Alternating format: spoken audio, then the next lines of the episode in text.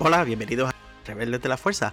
Mi nombre es Armando y como mencionamos hace unos días en el episodio de el Star Wars Podcast Day, les presentamos aquí nuestro primer episodio Omnibus. Este episodio es una colección de nuestros comentarios de la temporada pasada de The Bad Batch. Los invito a que escuchen nuestra previa de The Bad Batch temporada 3 donde discutimos de manera resumida todo lo que ha pasado hasta el momento junto con nuestras predicciones y teorías. Y una nota importante de producción, este podcast, Rebeldes de la Fuerza, empezó poco después del comienzo de esa temporada, así que no llegamos a hablar de todos los episodios de la temporada 2. Los episodios en esta colección son parte de la primera temporada del podcast. Comenzamos con el episodio número 3, en el cual hablamos de la conspiración clon y verdad y consecuencias.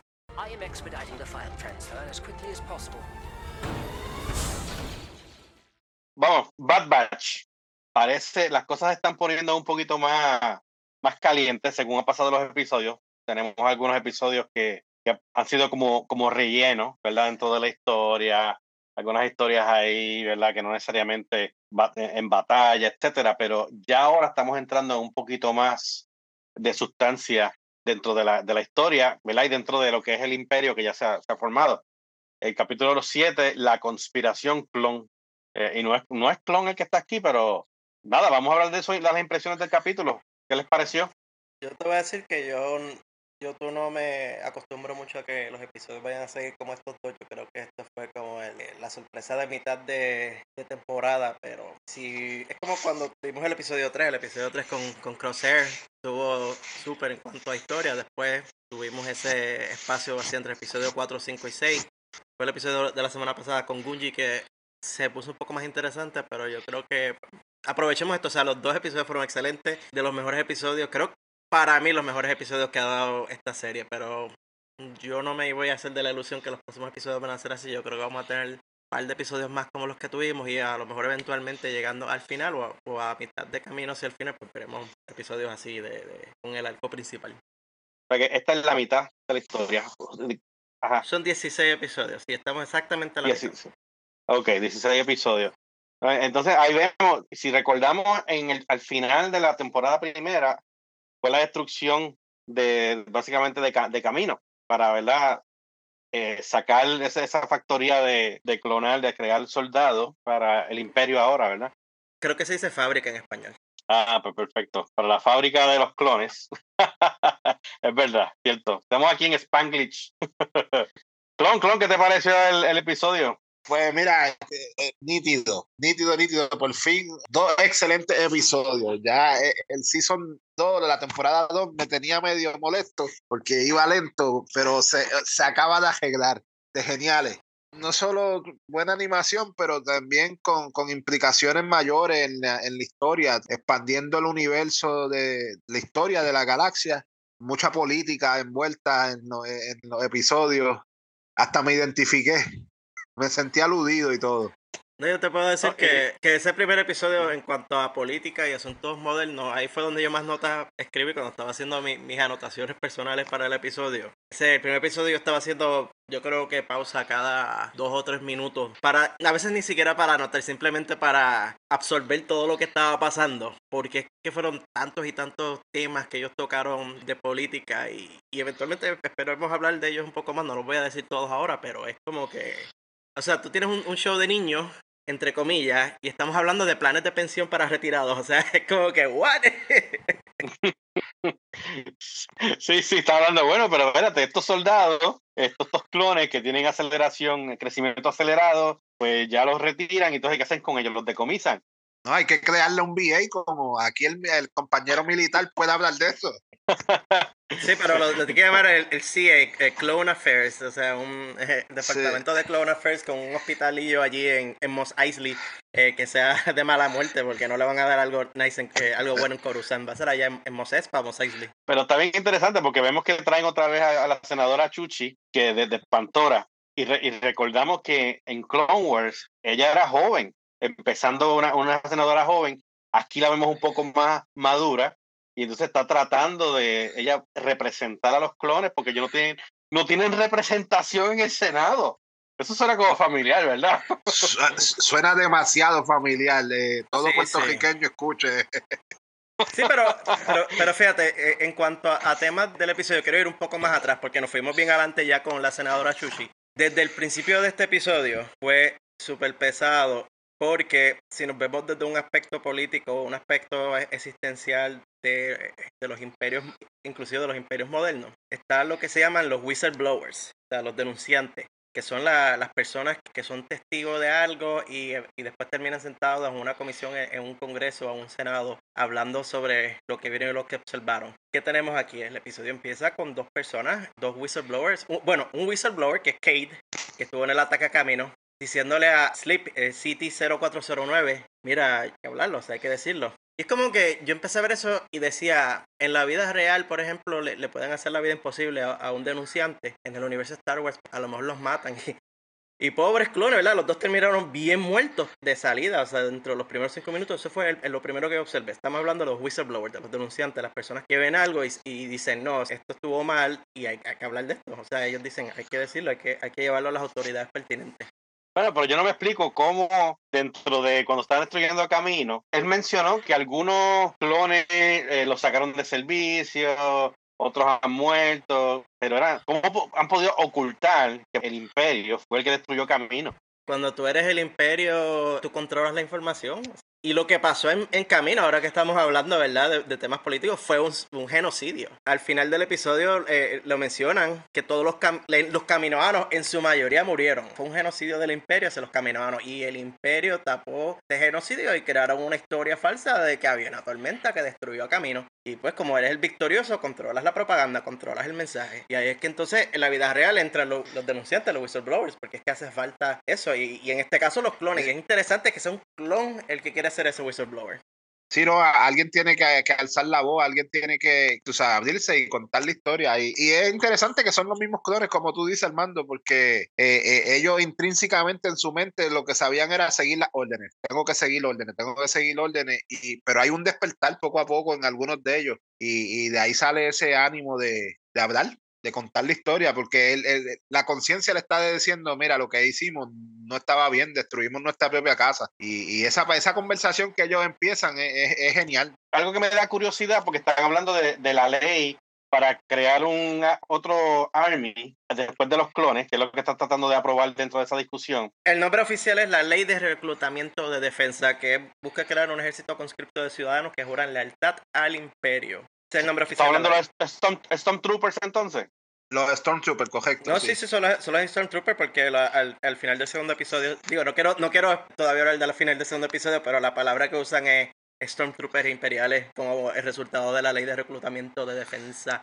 Bueno, pero pienso, no es mejor, no es más, no era más fácil seguir utilizando clones que pueden controlarlo con un chip inhibidor versus tener que estar ciudadanos que tienen pensamiento independiente. Pues fíjate, eso es algo que yo estaba pensando y lo que ocurre, en mi opinión, una de lo que se nota, ¿verdad? Porque mencionamos a la senadora Chuchi, ¿verdad? La senadora Chuchi, están discutiendo en el Senado, no solamente ella, o sea, están los otros senadores y el clan bancario, porque interesante y lo quiero poner aquí como, como la gotita de pensamiento en relación a lo que estás mencionando, Potín. La persona que está hablando, una de las personas que está hablando sobre esta ley es representante del clan bancario. El tema que a mí me viene entonces a la mente para atar por qué haría sentido entonces traer un ejército conscripto es lo que creo que en Estados Unidos eh, el presidente Eisenhower una vez dijo, el complejo industrial militar, el Military Industrial Complex. Esto es dinero. O sea, inclusive cuando están hablando de los fondos que eran para camino, la corrupción que había era un desvío de dinero. Y a la- largo plazo, vamos a suponer, ¿verdad? Que tú estás, tienes esta fábrica y estás construyendo clones, entonces, si recuerdan, los clones pues salen de beber, tienen un crecimiento más rápido, pero entonces tienes que cuidarlo, después tienes que entrenarlo. El costo a largo plazo de esos clones, la inversión es un poco más inicial es más larga. O sea, un militar, tú primero que lo obligas a participar porque son conscri- conscriptos y segundo lo entrenas una semana y ya y se muere y, y ya. Porque la senadora Pamlo, por ejemplo, ella dice, mira, hay temas más importantes en la galaxia que, que la creación de una milicia. Es eso, eso cuesta. Pero el clan bancario sigue empujando eso y es porque van a hacer dinero de eso. Y eso por eso es que yo creo que los clones, los clones, la, la, la economía de camino era la única que entonces recibía el dinero. Mientras que si el imperio opera la, es completamente controlando la operación de entrenamiento de los soldados. No tienes que pagarle a camino, no tienes que pagarle a nadie. Son soldados que te juran lealtad 100% a ti. Si les quiero pagar miseria, pago miseria, pero ellos van a morir por mí. Sí, yo, yo estoy ahí, creo que como el mismo Organa dijo en el episodio, sigue el dinero. Por ahí va la cosa y creo que la Mazú, el, el, que era el, jefe de, Camino, él estaba confiado en que el imperio siempre iba a usar sus clones y, y eso le, le, daba un monopolio a él sobre la milicia. Al tú eliminarle y hacerle el ejército enlistando, pues ya rompe ese monopolio y, lo, y, lo, y te lo trae al imperio como tal. O sea, ahora el imperio es el que ah, fabrica su, su propio negocio. No, no, tiene que pagarle, no tiene que pagarle a los, a los de camino.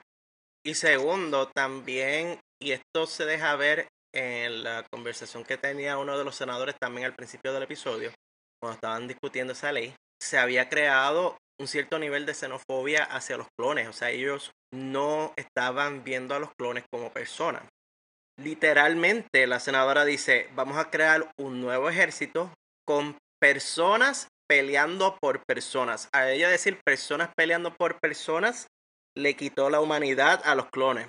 O sea, tú estás diciendo que no son personas. Ya Totalmente. exacto, y, y esas fueron las palabras al verbatim de lo que dijo ella. Los ven como, como objetos para desmantelarse y no solo ven objetos que desmantelarse, objetos que ya llegaron a su vida útil porque, porque envejecen muy rápido tienes una persona normal, entre comillas, el clon te puede dar de servicio 5 años, una persona normal le puede dar 30, 40 años, si empieza, ¿verdad? Desde, adolescente, suponiendo. Mm, ¿No hubiese sido una opción tal vez traer los androides otra vez? Como, es, que, es, que, es, que, ahí, se rompe otra vez también el, el argumento. Personas peleando por personas. No son personas tampoco. O sea, ellos quieren que el control de la galaxia sea por personas como yo, porque así lo humanizas, pero a la misma vez obtienes más control. Y número dos, o sea, tampoco podemos olvidar que los androides eran el enemigo. Oye, no, no, no, solo, no solo lo, lo humaniza, también lo hace sentir representado. Porque al, al yo ver, qué sé yo, mi vecino en el Army, digo, oh, ese es de los míos es más fácil apoyar un ejército cuando es, tu gente a un solo robot o un cron que lo hicieron a montón por chavos. Eh, creo que es la cuestión de representación y, por ende la, humanización. En este caso, pues de las especies de la galaxia, porque me imagino que. esa es una buena pregunta. ¿Todos los, los Stormtroopers eran eh, humanoides o, habían de otra especie? La mayoría eran humanoides, o sea, por lo menos tenían el. o sea, yo no creo que un, un Twi'lek le cupiera el, el, casco encima. Recordemos también, ¿verdad? La, la, era que sale Star Wars originalmente, creo que no había mucho espacio para hacer Stormtroopers que no fueran humanos, entre comillas. Yo creo que dentro de todo, también es pasando la página dentro de la era y de la historia. O sea, tienes, por ejemplo, y hacen mención de eso porque creo que fue Bail Organa el que menciona entonces el acta de poderes de emergencia, que fue lo que lo trajo a poder al canciller Palpatine y lo convirtió en emperador es los clones son representativos de, la República. Y parte del, del mensajeo es vamos a eliminar todo lo que recuerde a la República. Y pues los clones son un producto de la República. Bueno, vemos, vemos una importante que es la Organa que, que, regresa en este capítulo también. Algo que yo no estoy muy, convencido es el, el, dominio, el poder, la maldad de Rampart, ¿qué se llama? Como que, no sé, no, no me parece que refleje e, esa, esa imagen de maldad o, de dominio, como Tarkin eh, u, otros personajes. Lo que pasa es que Rampart es el tonto útil. O sea, Rampart lo mencionan. Rampart está ahí porque Tarkin lo, lo puso.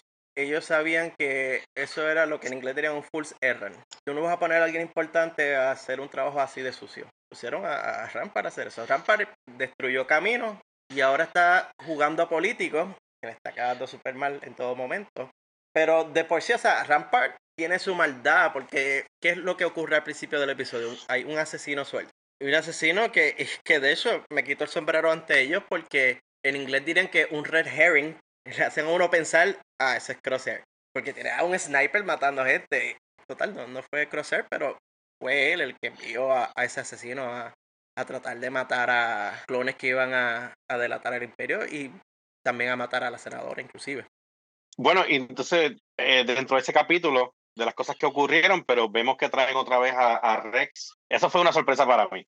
fue, fue bien interesante verlo otra vez regresar. Y, y no tanto regresar porque él está, él está en la historia, ¿verdad? Pero ajá. Eh, eh, fue, fue chévere, pero yo me lo, según se fue dando la, la, la, trama poco a poco en el primer episodio, yo esperaba que esa iba a ser la conexión. Yo, yo como que me lo, me lo esperaba, porque a través de él era como único podía introducir al, al Bad Batch, tú sabes, al Club 99. Bueno, algo más que quieran añadir en este capítulo importante. Quiero también eh, hablar en cuanto a las preocupaciones de la senadora que apareció en Rogue One, es la senadora Tinra Pamlo, porque ella es la que menciona que hay necesidades más importantes para luego entonces que entra la senadora Chuchi y habla de, de las necesidades de cuidar de los imperios. Y ahí es otra de las notas que yo tenía sobre la, la política o mensajes políticos, y es el tema del cuidado de las personas que pelearon para el imperio. Yo sé que pues estamos hablando de clones, pero en la vida real eso es un tema también que se da mucho, de cómo le pagas el servicio a su país a los que están envejeciendo. Y a través de la historia esto ha sido algo notable. Y yo sé que estábamos que si, vacilando con el VA y todo, pero aún inclusive en la historia de los Estados Unidos han habido o hubo eh, manifestaciones de, gente y veteranos que eh, clamando por derechos porque cuando envejecen los tiran a la calle. Y, y yo, Estados Unidos no es el único país que, por ejemplo, eh, una vez terminan el servicio, puedes ver veteranos de la guerra que simplemente están desamparados por el sistema. Eso es lo primero. Y segundo, yo encuentro interesante que la senadora Chuchi no solamente estaba buscando resolver el, problema de cómo pagarle por su servicio, y digo pagarle en el sentido de pues porque se lo ganaron por lo que dieron, que va entonces a hablar con ellos. O sea, ella va directamente a los constituyentes, va a, a la barra donde están los clones y les dice, mira, yo quiero escuchar qué es lo que tú necesitas. Y así es que se gana la confianza de ellos. Así es que entonces Slip decide hablarle y es porque ella se baja al nivel de, de las personas. En vez de estar flotando en, en, su escritorio intergaláctico en el Senado, ella baja al pueblo, los escucha y así es que toma ese consejo. También, otro detalle que tenía aquí anotado de ese primer episodio, estábamos hablando de las comunicaciones y es que una de las frases que aquí noté que uno de los personajes dijo, creo que fue Rampan, es que hay una historia de amenazas que surgen de los insurgentes y son más que rumores. Mi prioridad es mantener a la galaxia a salvo. Están usando el miedo, el miedo a los rebeldes para incrementar los fondos de defensa, para incrementar la necesidad de, de esta ley y de gastar en, en la milicia. O sea, ellos están creando un mensaje y es propaganda pura, 100%. Sí, sí, eh, definitivamente e, esa parte fue interesante. Ahora que, que tú lo mencionas, es cierto, porque sí, prácticamente propaganda, le, le, le, están metiendo el miedo de, mira, si necesitamos eh, este nuevo ejército porque eh, hay rebeldes por todo eso especialmente, y es cómico porque dice, eh, especialmente en, en la área del, de la mitad hacia el exterior de la galaxia, porque la capital muchas veces no sienten lo que está pasando el gesto de la galaxia. Coruscant parece ser a veces hasta enajenado del gesto de, de lo que sucede en, en, en la galaxia.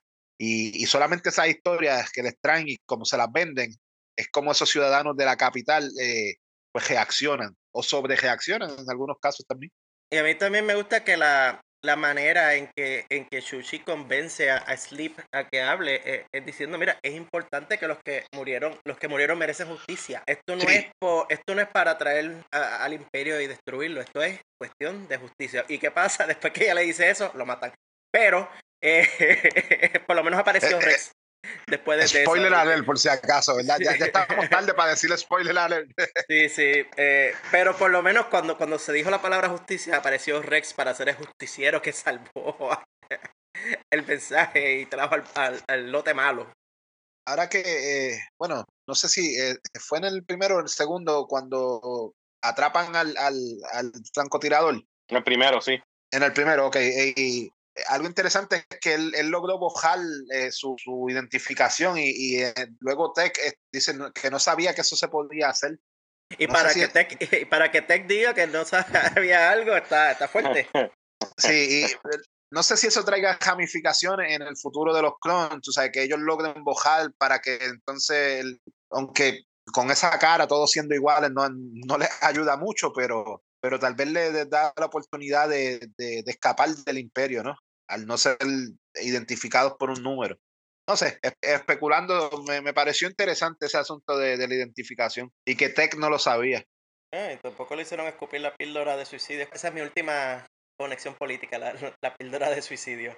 Ya es un episodio, no, no tengo conexiones políticas, porque el primero era pesado, pesado política. Bueno, el, el, el, segundo, si, si entramos de lleno, también fue una lección para Omega en política. Ella no sabía lo que era el Senado y tuvo el día, la llevaron a la escuelita, participó de, ¿cómo se dice? Trae a tu hija al, al, al trabajo.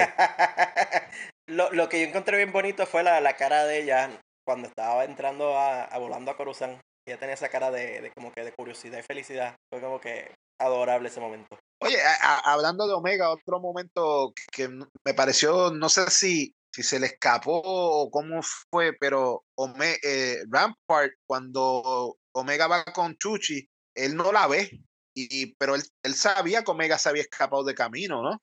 Bueno, aquí estamos saltando ya episodio 8, ¿no? El próximo. Sí, sí, ya nos metimos, brincamos. Pues yo no sé. ¿Verdad? Si la llegó sí, porque, yo creo que en Season 1, cuando Hampard este, contrata a Crosshair y todo eso, él, él, él, sabía de la existencia de Omega. Pero ahí en ese momento, cuando él está con Chuchi, como que viene el, el líder del Senado, el, de los cuernos azules, se me olvida el nombre. Entonces, como que. Más pues le pichó y, le pichea y, y, no ve a, a, Omega y entonces lo sigue, pero para mí que, que, él como que tenía que saber de ella, pero tal vez estoy mal. Me pareció que, que pudo haber sido que se delatara el que los, el Clone 99 estaban por ahí, el Bad Batch. Bueno, ahí empezando en, en el episodio 8, pues, entonces que Rex va y recluta al, al, grupo del Bad Batch, y entonces para poder buscar la información de, de lo que pasó en camino, bueno, que actually el Bad Batch estuvo allí presente. Tuvieron que sobrevivir. Ese fue el último capítulo del Season 1, que ellos pasaron por eso. Fake news, eh, fake news del diario El Imperio. Exacto. pues entonces, pues ahí entra entonces en toda la trama Tachuchi, Bad, Bad Batch, Rex, eh, y entonces pues vamos a hablar de la misión que tuvieron, que tuvo el Bad Batch dentro de este episodio. La misión imposible, tenés que poner la música de, de Misión ah, Imposible. Pero eso tiene derecho reservado. Una parecida, sí, una parecida. Yo creo que Disney no ha comprado eso todavía, pero algún día lo comprarán también. No, es que, que era la misión imposible, mano, porque... Y, y, de hecho, creo que fue al principio de, del episodio que ellos dicen, porque no sé, creo si fue Chuchi o Rex que está hablando con ellos de que necesita, que el testigo está muerto. Ellos dicen, si nosotros estábamos allí y él dice, pero es que tú no puedes ir a testificar ahí, o sea, o te matan o, o te delatan. Y mano, es buscar la evidencia que, que, yo pensaba que iba a ser algo sencillo, pero esa, esa misión estuvo, estuvo buena. Sí, estuvo, estuvo buena, sí, en sacar... Oye, es interesante porque en, en, Rogue One también es lo mismo, tú sabes, buscar un disco con información. Sí, pero las gráficas de este disco estaban mucho mejor que las gráficas de Rogue One de, de la Estrella de la Muerte con los polígonos. Esto, esto fue un sí, oh, alta definición. que tomó todo el, el Senado, el, eh, cubrió todo el, la Cámara del Senado ahí. Y déjame decirte que antes que se me olvide que lo, los body bags donde ponen a sus muertos en Coruscant, tecnología chévere, así, con la, la, ventanita automática que le baja y le, les pone la cara cuando ellos estaban viendo el cuerpo de, del asesino. Ahí me quedé como que, uh, mira eso, moderno, tecnológico. Yo creo que ya podemos hablar la, la parte más significativa del episodio.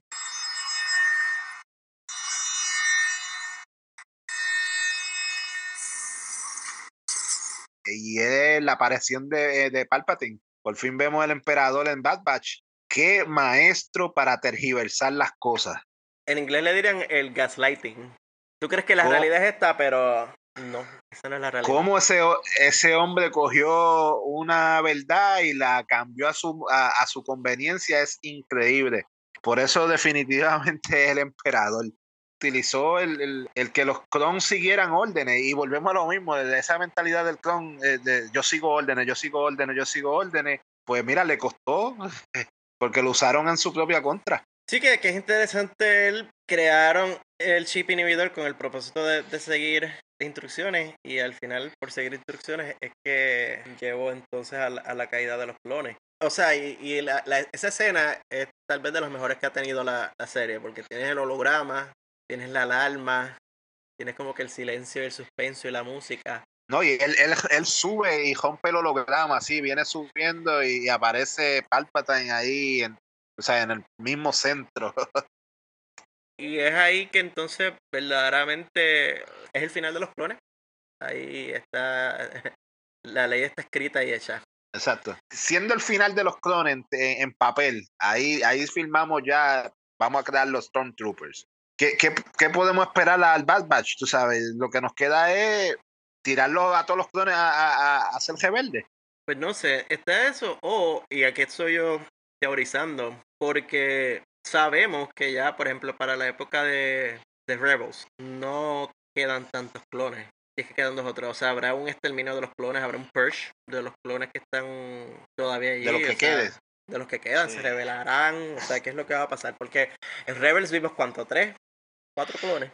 Pescando eh, alegremente. Exacto. Y es toda la corrupción. Y, acuerda, y otra de las cosas que se mencionaron en ese episodio, en otras palabras, y una frase que Cady conoce muy bien, nadie es indispensable, inclusive los clones. Yo creo que Rex va a seguir reclutando clones desertores, él va a seguir haciendo su mini ejército de desertores. Para mí que van a terminar mal, porque la próxima vez que vemos a Rex después está con dos nada más. Pero él va a seguir, él va a dar la batalla. Él va a dar la Sí, batalla. sí. Me da vibra de que esto va a ser crónicas de una muerte anunciada.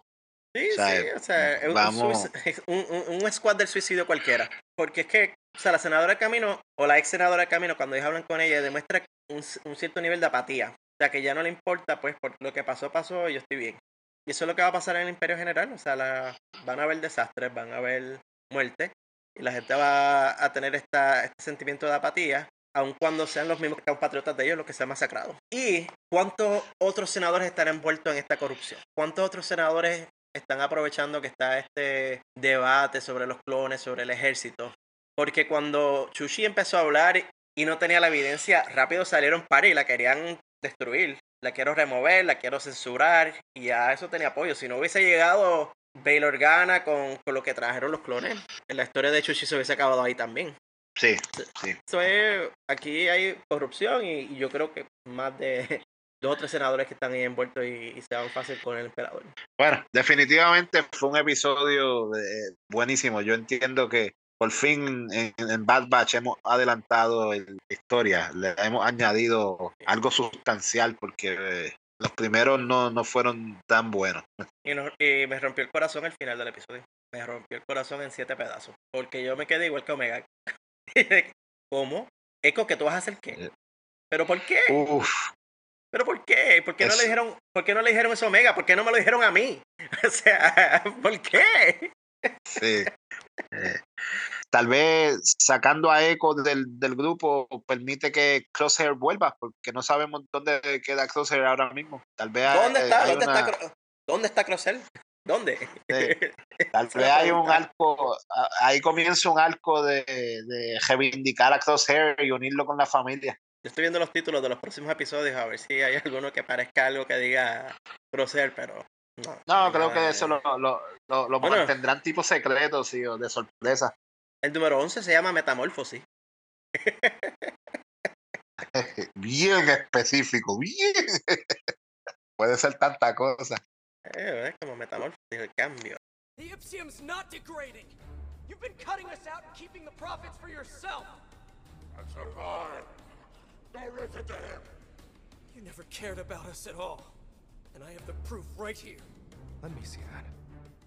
Nos vamos entonces a- al primer tema, al que vamos a continuar la discusión de el Bad Batch o la remesa mala, como lo llaman algunos, creo que en España principalmente. Tenemos dos episodios por qué hablar.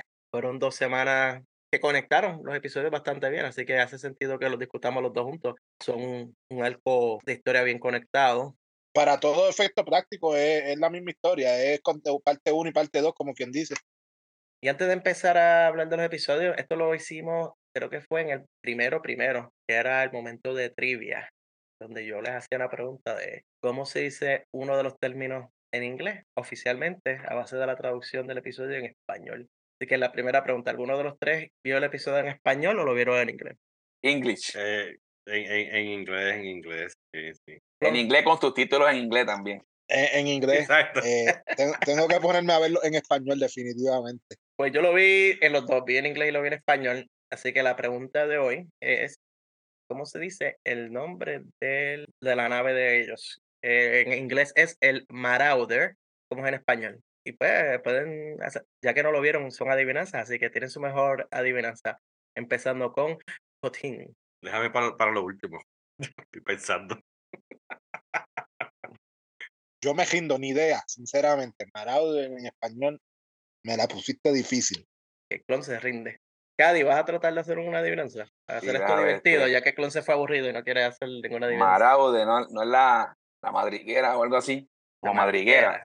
Ok, No sé. Tengo, tengo, tengo. ok, vale, Potín, vamos. El chango. El chango. Es parecido. Déjame decirte que va en la línea con lo que dijo Cady de la madriguera. Bien de izquierda, del left Sí, field. sí, estoy aquí Bueno. todavía mirándote, porque es que no me queda más que, que preguntarme de dónde salió el chango. Aunque podría decir el murciélago porque parece como un murciélago. Digo, yo no sé si en otros países de, de habla hispana le dicen murciélago, ¿verdad? Como Y tampoco po- saben lo que es un chango, brother. Es Pero, pero para beneficio de las personas que nos escuchan que hablan español fuera de Puerto Rico, que son más que la gente que nos escucha en Puerto Rico, que es un chango. Un chango no es uno de esos, a- de esos aves o pájaros que están ahí, eh, que comen ratas.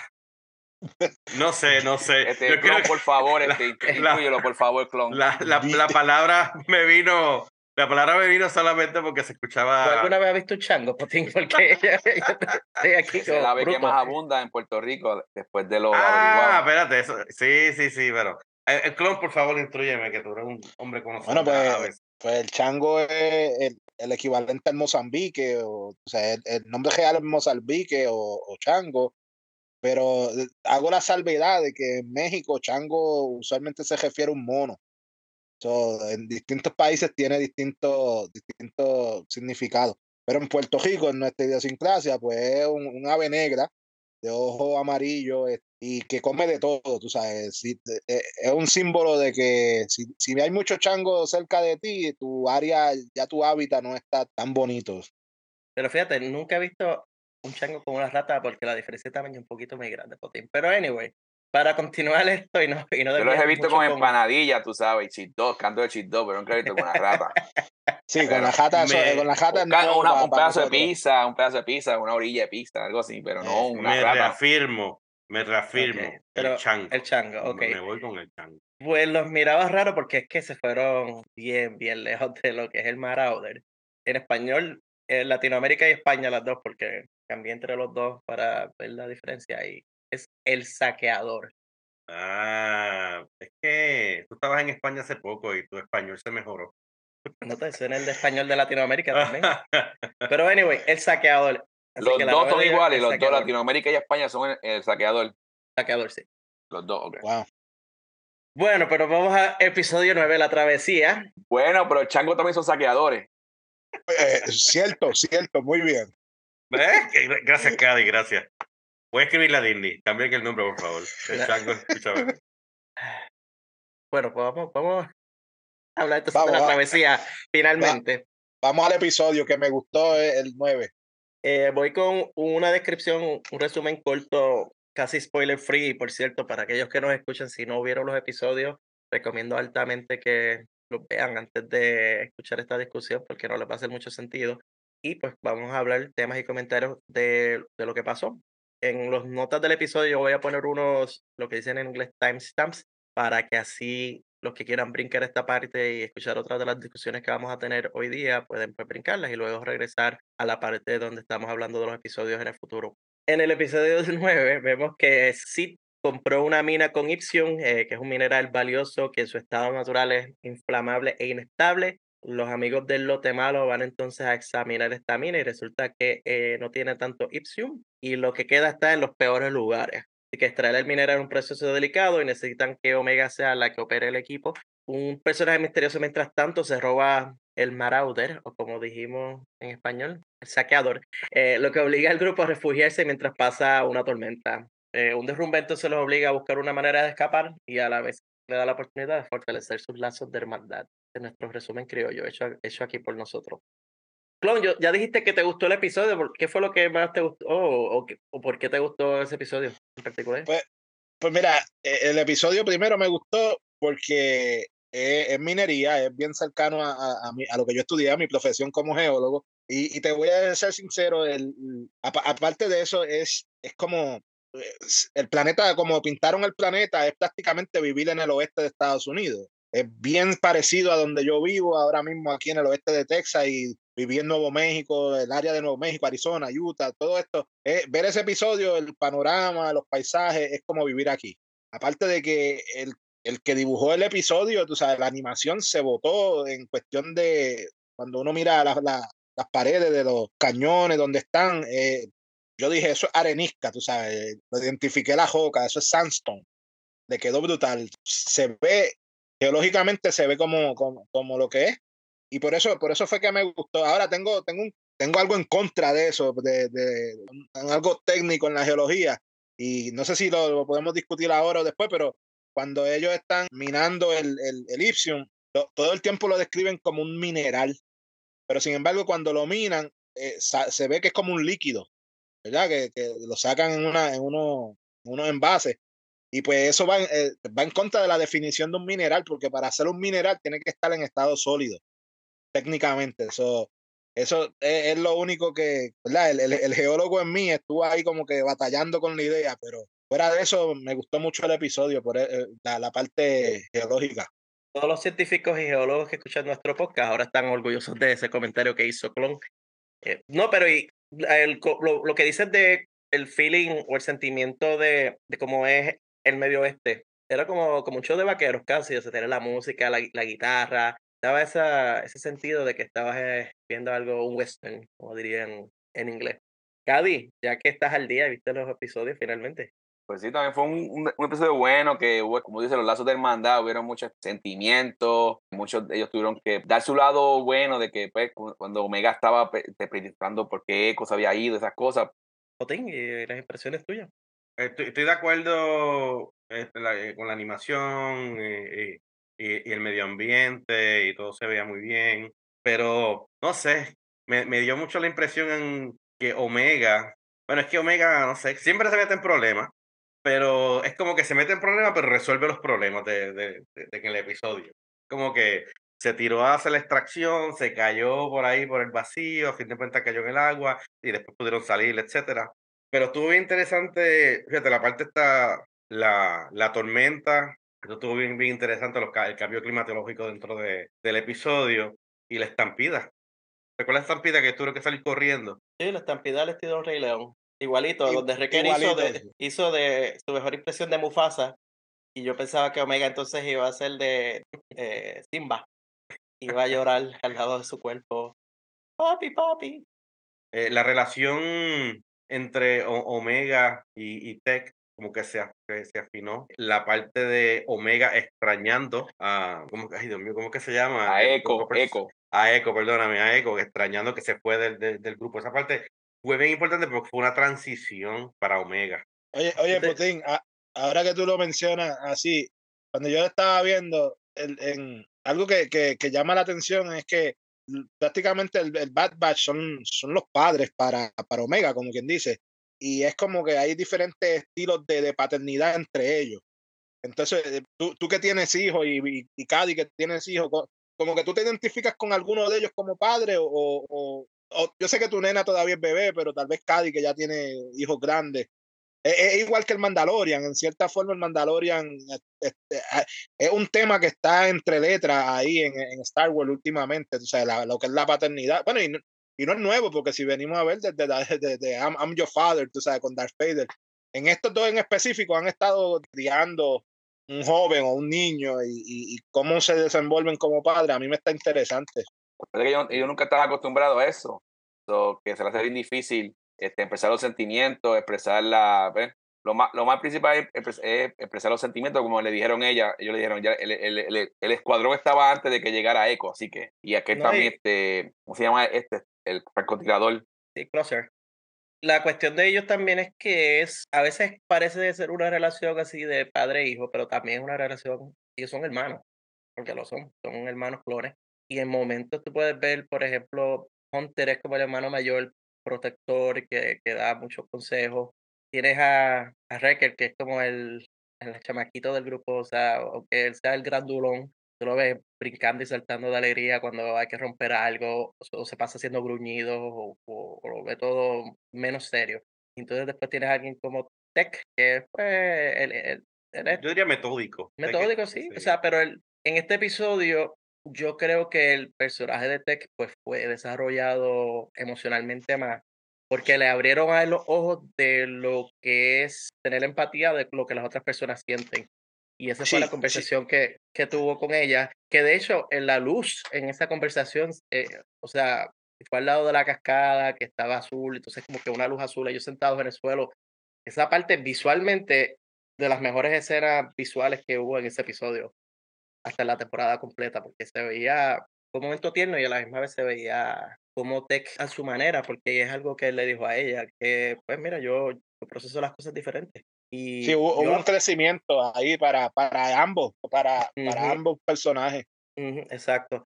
Y porque yo escribí aquí la, lo que él dijo, y él, porque ella le menciona o le pregunta, mira, Echo se fue porque eso no te molesta. Entonces Tech le dice, yo estoy consciente de que lo extrañas, pero debemos adaptarnos y continuar es lo que hacen los soldados. Y ahí es donde vamos a lo que dijo Cádiz.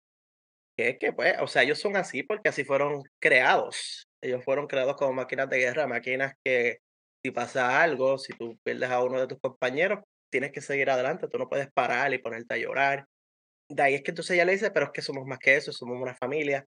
Y él dice, sí, lo somos. Y él dice, ah, entonces, ¿por qué no actúas así? Y ahí es que la parte que el TEC hace una pausa, es una pausa bastante larga. Y ese es el momento en que tú prácticamente lo puedes ver como él está cayendo en cuenta de lo que está pasando. Y es que él dice, Echo escogió un camino diferente, al igual que Crosshair.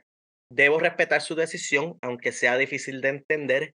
Debemos seguir adelante. Yo tal vez proceso momentos y pensamientos diferentes, pero eso no quiere decir que no sienta lo mismo que tú yo creo no solo que fue un crecimiento para Tech, pero también un crecimiento para Omega, porque Omega pudo entonces aprender más de por qué Tech es como Tech es. Sí, y se aceptaron como son, aceptarse cada cual con, como son. Eh. Punto perfecto, exacto. O sea, lograron aceptarte. Y fue, como tú dijiste, Armando, que cada cual tiene su parte. Pues Omega es la sentimental, este Tech es el más de esto, Hunter es el hermano mayor, Wrecker es el, el algarete. Sí, y la, y les digo, o sea, una de las cosas yo cuando empecé a ver el episodio por primera vez, yo decía, pero Omega, ¿qué te pasa? O sea, supéralo. Ya viéndolo nuevamente, es que entonces tuve que ponerme a sentar, pero es que estaba yo prácticamente cayendo en el mismo issue que Teco, o sea, estaba juzgándola a ella como si fuera un adulto. Yo pensando, haciendo las notas del episodio, si ellos no hubiesen ido con esta dirección, los directores y los escritores, donde la ponen a ella triste, donde la ponen a ella pensativa, no le hubiesen hecho justicia al personaje, porque entonces eh, era como que si no hubiese pasado nada. Y muchos, muchos programas y series tienen ese, ese problema, que tienen un, caso emocional, un episodio entero, y viene el próximo episodio como si no hubiese pasado nada. Así que yo, fue necesario. Yo sé que vi por internet mucha gente quejándose de cómo ella actuó, pero es que pues ella es una niña, una niña, está procesando todo y, y ella puede vivir en camino en algo que era bien estéril a vivir con ellos en la nave. La nave tenía, le hicieron su esquina, tenía ese peluche con el que ella está. Y hablando entonces de, de ese estado y sentimiento de pérdida que ya ella tiene por la pérdida de, de Echo, a eso le añadimos entonces que se robaron el, la nave de ellos, que es como que otra pérdida más se la robaron por yo no sé ni cómo, eh, eh, no, es, no es alarma, eso no es vaya. Eso, es algo que yo escribí, es como que lo, las naves de Star Wars necesitan ponerle llave o tienes que poner un código, o sea, es más, es más fácil robarse ahí una, una nave que cualquier otra cosa. Bueno, lo mismo pasó cuando se llevaron el Millennium Falcon en Jakku, Rey y Finn se montaron y se fueron haciendo lo más bien. O sea, tiene que haber un mejor sistema de seguridad en Star Wars que hay que crear. Dejaron las llaves pegadas. el, chamaco se montó y se fue y, después le echaron la, culpa al pobre de Recker. Bueno, pero es que le tocaba Sí, pero es que al punto de Recker, él no podía ni ver la nave donde estaba. o sea, yo creo que se estacionaron muy lejos de la entrada. Sí, era como que... No, cuando, cuando ve el ladrón, este, yo rápido tiré, me puse a pensar en personajes y, y se me vino a la mente eh, este, Yo este sé, yo sé quién. Ese era por el pelo azul. No, no, no, yo pensé hondo, rápido Hondo, Hondo, Hondo, Hondo, Sí, fíjate, no, yo es que se veía que era un, nene. Sí, sí, yo dije que era un nene y sería muy joven para Hondo. Yo pensé en que iba a ser de la misma raza que Hondo o que iba a llegar a donde Hondo. Que eso también fue algo que creó el episodio, la, la duda y por una semana era todas las especulaciones y conspiraciones de quién podía ser, cada persona tenía una teoría. Y si no hubiésemos tenido la solución en el episodio que salió esta semana, pues aquí estaríamos especulando. Y les pregunto, no sé si este soy yo o si ustedes coinciden con esta observación, pero a mí me estuvo raro que Hunter, que se supone que tenga estas destrezas buenísimas de observación y de deducción, que él haya fallado la predicción de la tormenta. Yo sé que Tech dice en un momento que los patrones son irregulares ahí, pero él estuvo tan seguro al principio, decía, no, que si esa, tenemos tiempo, la tormenta se está alejando. Algo es decir que la tormenta se está alejando y otra cosa es decir, poder observar que es irregular el movimiento de la tormenta. No tenías que decir que venía hacia donde ellos, pero él decir que se está alejando con esa certidumbre para que luego ellos salieran y la tormenta estuviera encima de ellos, no es como que en, carácter para Hunter. Puede ser algo aleatorio o para mí puede ser también señales de que está distraído o de que hay algo que está en su cabeza. ¿Qué ustedes creen? No, yo, yo estoy ahí con, yo te sigo Armando ahí. Eh, yo creo que me voy por la línea de que él puede estar un poco distraído porque a pesar de todo la, la partida de Eco, cada uno de ellos reacciona distinto y, y, a él la partida de Eco también le tiene que estar afectando. O sea, eh, eh, ellos son una familia. Cada día la familia se le está achicando, se le fue Crosser, se le fue Eco y están ahora en constante peligro. O sea, yo creo que mm, puede fallar también, puede estar distraído en parte también la, distracción puede ser también que él, piensa pues, que le, le, pase algo y Omega se quede sola en la galaxia. Son muchas cosas que puede estar pasándole por la mente ahora mismo. No, que yo lo encontré raro, que ellos dependieron de esa observación de, de Hunter para entrar con seguridad a la mina, entonces le salió mal la jugada. Y también puede ser también que, acuérdense que son, son humanos también, pueden cometer errores y no siempre, y como también te dijo que era todo inestable, pues se le vio la parte también como la parte humana a Hunter, de que no es, no, no es súper poderoso. Sí, es buena, es buena, considerando que no tiene poderes de la fuerza. Y por último, la última nota que yo tengo de este episodio fue que Sid demostró sus colores. Ellos le piden ayuda, la necesitan y en un momento que es difícil, que están abandonados, les falta comida, les falta raciones. Y ella los tiró para pa, pa, mala. Eh, espérate cuatro días ahí. Sí. Y eso fue lo que le dijeron a ellos en el cuarto episodio, que el personaje que se llama Milegi, cuando la fueron a rescatar después de las carreras, eso los advirtió, les dijo, cuiden sus espaldas, que si no es de fiar. Y ya en este episodio estamos viendo a lo que él se refería. No tienen nave, no tienen comida, y tuvieron que suplicarle, o sea, en una le dicen, por favor, ayúdanos. Y dice, déjame ver lo que puedo hacer y se desconecta. Yo creo que la relación con Sid no, no dura más de, esta temporada. Me parece que, que, va por buena línea. Yo creo que eso, esa, esa relación se tiene que acabar pronto. Sí, va a terminar de manera mala. va a ser un, una, un bad breakup, como dirían en inglés. Bueno, vamos entonces al episodio número 10, que el título del episodio en español es Recuperación. Y en este episodio, el lote malo logra rastrear su nave y la encuentran en una mina de Ipsium.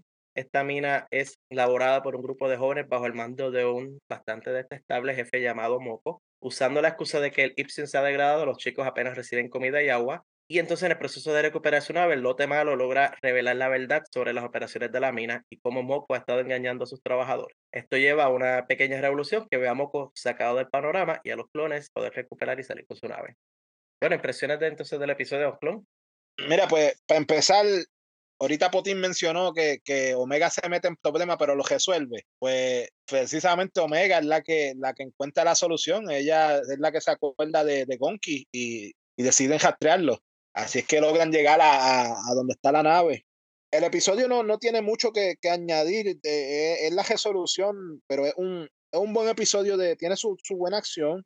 Tiene, bueno, tiene los temas siempre del trabajo forzado prácticamente que llevan a, a, los muchachos, de cómo los obligan a robar, es un tema que se repite, eh, robar por necesidad, Ahí volvemos casi al mismo tema que tuvimos la semana pasada con el Alba Escarlata. Bueno, antes del Alba Escarlata, que cuando Kira vivía en Corelia, que tenía que trabajar para los White Worms por necesidad y por comida. algo que tú mencionas, que vuelvo a mi observación anterior del episodio 9 con el episodio 10, que Tech no haya sido el que haya pensado en lo de Gonki. Exacto, exacto. Eh, eh, es interesante, ¿verdad? Puede que ellos todos están afectados, están como que descalibrados, como que no están no están en su, en su 100%, no están jugando al máximo. A mí me parece bien que haya sido ella la que haya pensado la solución. Muestra que ella, a pesar de que estaba emocionalmente afectada por la pérdida de la nave y con la pérdida de Echo, que ya se ha sobrepuesto suficiente como para poder pensar más allá, mientras ellos tal vez estaban buscando una solución bien técnica a sus problemas, ella estaba pensando en Gonki porque ella lo ve a Gonki como una parte de la familia. Ellos ven a Gonki como un instrumento que estaba con la nave y se perdió y pues se perdió. Y ella No. tal vez al, al- al humanizar ese Gonki, pues ahí fue que entonces llegó a la solución. Y es por los sentimientos que ella tiene. Valida la necesidad de tener sentimientos. Fíjate, a- a- ahora que lo dice, que lo menciona, cae- cayó así. Para, para ella, la nave es su casa, es su hogar. Ujú. Para los otros, eh, ellos, para el mismo tech, dice, no, conseguimos otra, es, es reemplazable, pero para ella no. Por tanto, eh, ella ve un- una necesidad mayor en encontrar una solución de recuperar esa nave. O sea, hay, hay un sentimiento más, eh, eh, es como tú dices, el sentimiento en este caso le, le ayuda a ella más que lo que perjudica a los otros. Ujú, Exacto. Y eh, Cady, eh, ¿cuáles son tus impresiones antes de que sigamos hablando de- del episodio?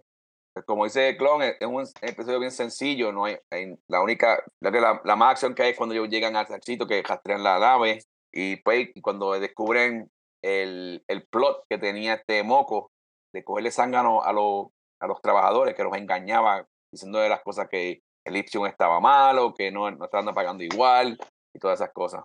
Sí, que es parte de. Yo busqué la, el nombre oficial en español porque eso es lo que en inglés llaman indenture service, que es cuando tú tienes un grupo de personas que tú le pagas o le pagas una miseria o simplemente le lo, trabajan para ti y lo que le das es comida. Es un paso arriba de la esclavitud, no es necesariamente esclavitud porque en teoría te puedes ir en cualquier momento, pero no estás recibiendo una paga apropiada. Trabajadores no abonados es el nombre oficial de Mm. enciclopedia de Indenture Service. Que es lo mismo que hacía un Plut en episodio 7, en El despertar de la fuerza con en con Rey. Rey iba recogiendo partes por el desierto, se las daba a él y le daba a cambio comida. En este caso no tanto, porque el rey no vivía con él, pero estos- los muchachos están viviendo con él, pero es un paso de esclavitud. Dentro de la discusión del episodio, no sé si ustedes se dieron cuenta, hablando con esto de la posible esclavitud, etcétera, hay un simbolismo bien importante en el episodio. Un símbolo. Y si recuerdan el personaje, Penny, que es el que se roba la, la nave de, del, del Bad Batch, hay un símbolo de igualdad en el cuello de Benny.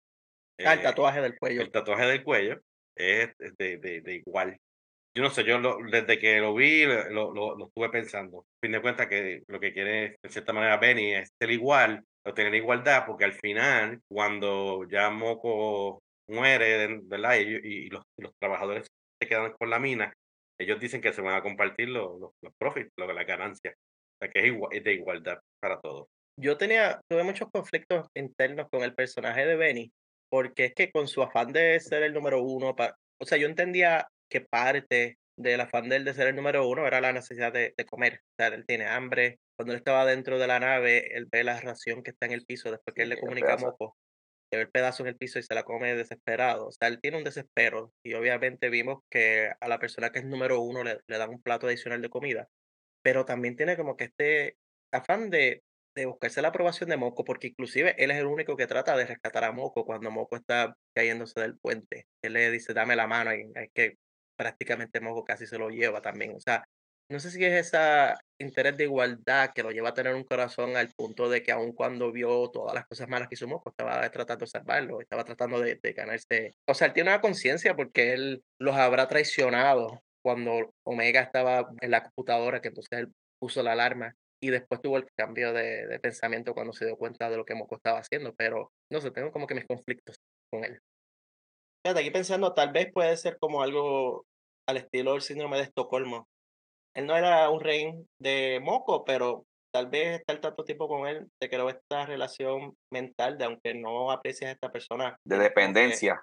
esta- exacto, ahí está, esa es la palabra, gracias, Cady, dependencia. Así que lo, quizás fue lo primero que él vio desde que nació, que los papás no estaban ahí, que fue que se, como que dice, entre comillas, este lo cuidó y, como te dice, lo recogió, pero al mismo tiempo, como dice, estaba, estaba explotándolo. Otra cosa que es interesante en cuanto a eso es que ¿dónde está el imperio? Ese planeta prácticamente está ahí por su cuenta y no, no hay esa influencia del imperio.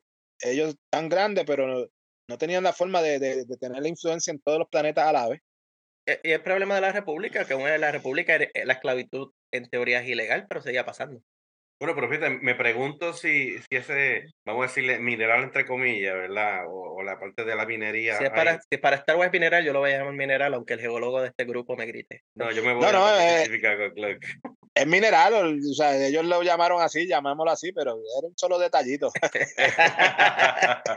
Pero que lo que estoy pensando, ah, decimos como que no hay presencia del imperio, pero tal vez sí hay negocio con el imperio. oh, claro. Ah, sí, sí, de ahí donde vienen los créditos. Tal vez Sí, sí. este, ah, pues, venden el- eh, los minerales al imperio y son, son parte del sistema problemático dentro de, de- de la- del control de la galaxia, O de los- cierta manera. O a los dos, porque es como, como en The Last Jedi, ¿te acuerdas? Que eso era lo que, uno de los temas que ellos decían. Hay gente que le vende a los dos bandos. Es correcto. O sea, puede estar vendiendo al imperio y puede estar vendiendo a los rebeldes y de ahí es que sale el dinero.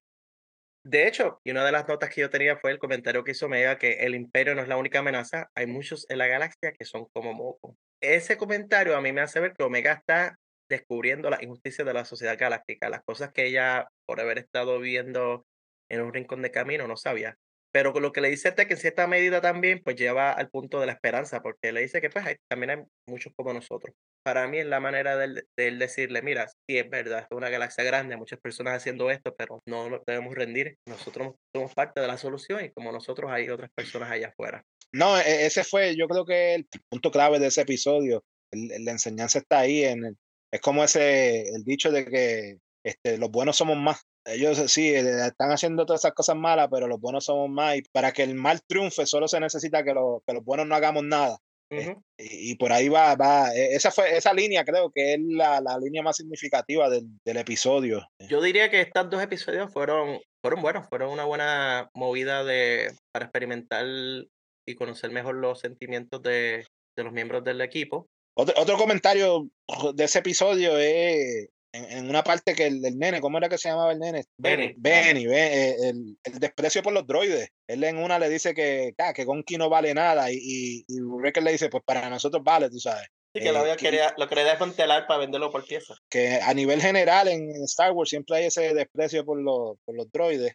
Y otra curiosidad que me, que me gustó es, el- yo no sé por qué en Star Wars tienen una fascinación con, con picarle las manos a la gente. El moco tenía una mano, un Captain La mano licuadora, La la mano Sí. licuadora, decía yo.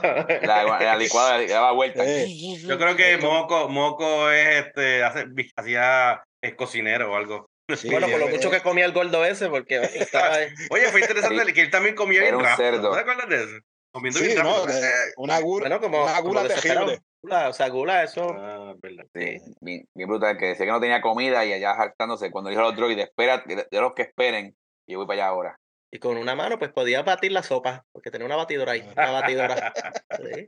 Los episodios fueron buenos. eh, No hay conexión ahora directa con, con lo que viene, so no, no sabemos qué es lo que va a pasar después. No, yo creo que, como mencionamos hace un momento, este episodio ayudó para mover, entender la parte del crecimiento emocional de ellos y plantar la semilla de lo que va a pasar con Sid.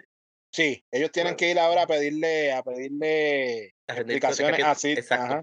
Para que rinda cuentas por lo que ella les había dicho. Así que pronto yo creo que vamos a ver eso también. Bueno, es una pena el lagarto eso. Stop it before it gets any larger.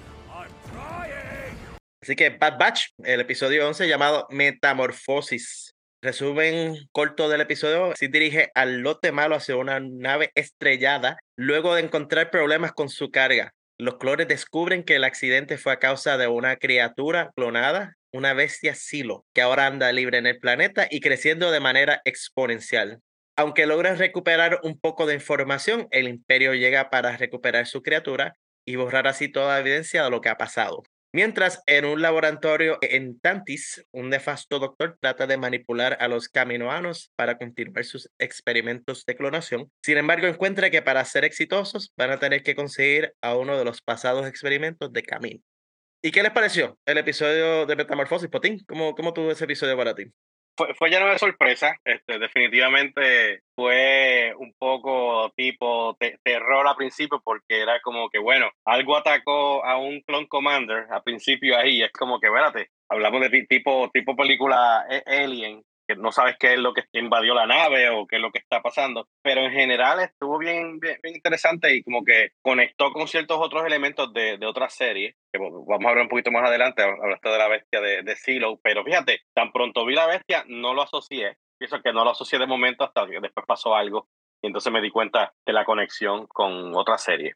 Cady, ¿cómo te pareció ya que tú de las personas que estamos aquí es el que más fresca en su memoria tenía la conexión que este episodio tiene con Clone Wars? Pues mira, eh, de las cosas también que comentó Potín, si muchos se dieron cuenta al principio también cuando empezó el episodio, que estaba una nube alrededor de la nave que como que estuvo medio místico, no sé, como que no, no se explicaba por qué era así. Yo vi que cuando vi la nube pensé que había pasado algo en la nave, pero no sé qué exactamente era. Lo del monstruo no lo asocié al principio porque era pequeño, pero cuando creció, ahí rápido me dio la memoria del Clone Wars. Cuando lo encontraron allí debajo de la tierra, lo llevaron al Rosan y ustedes saben el gesto. Pero sí, buen episodio, muy bueno.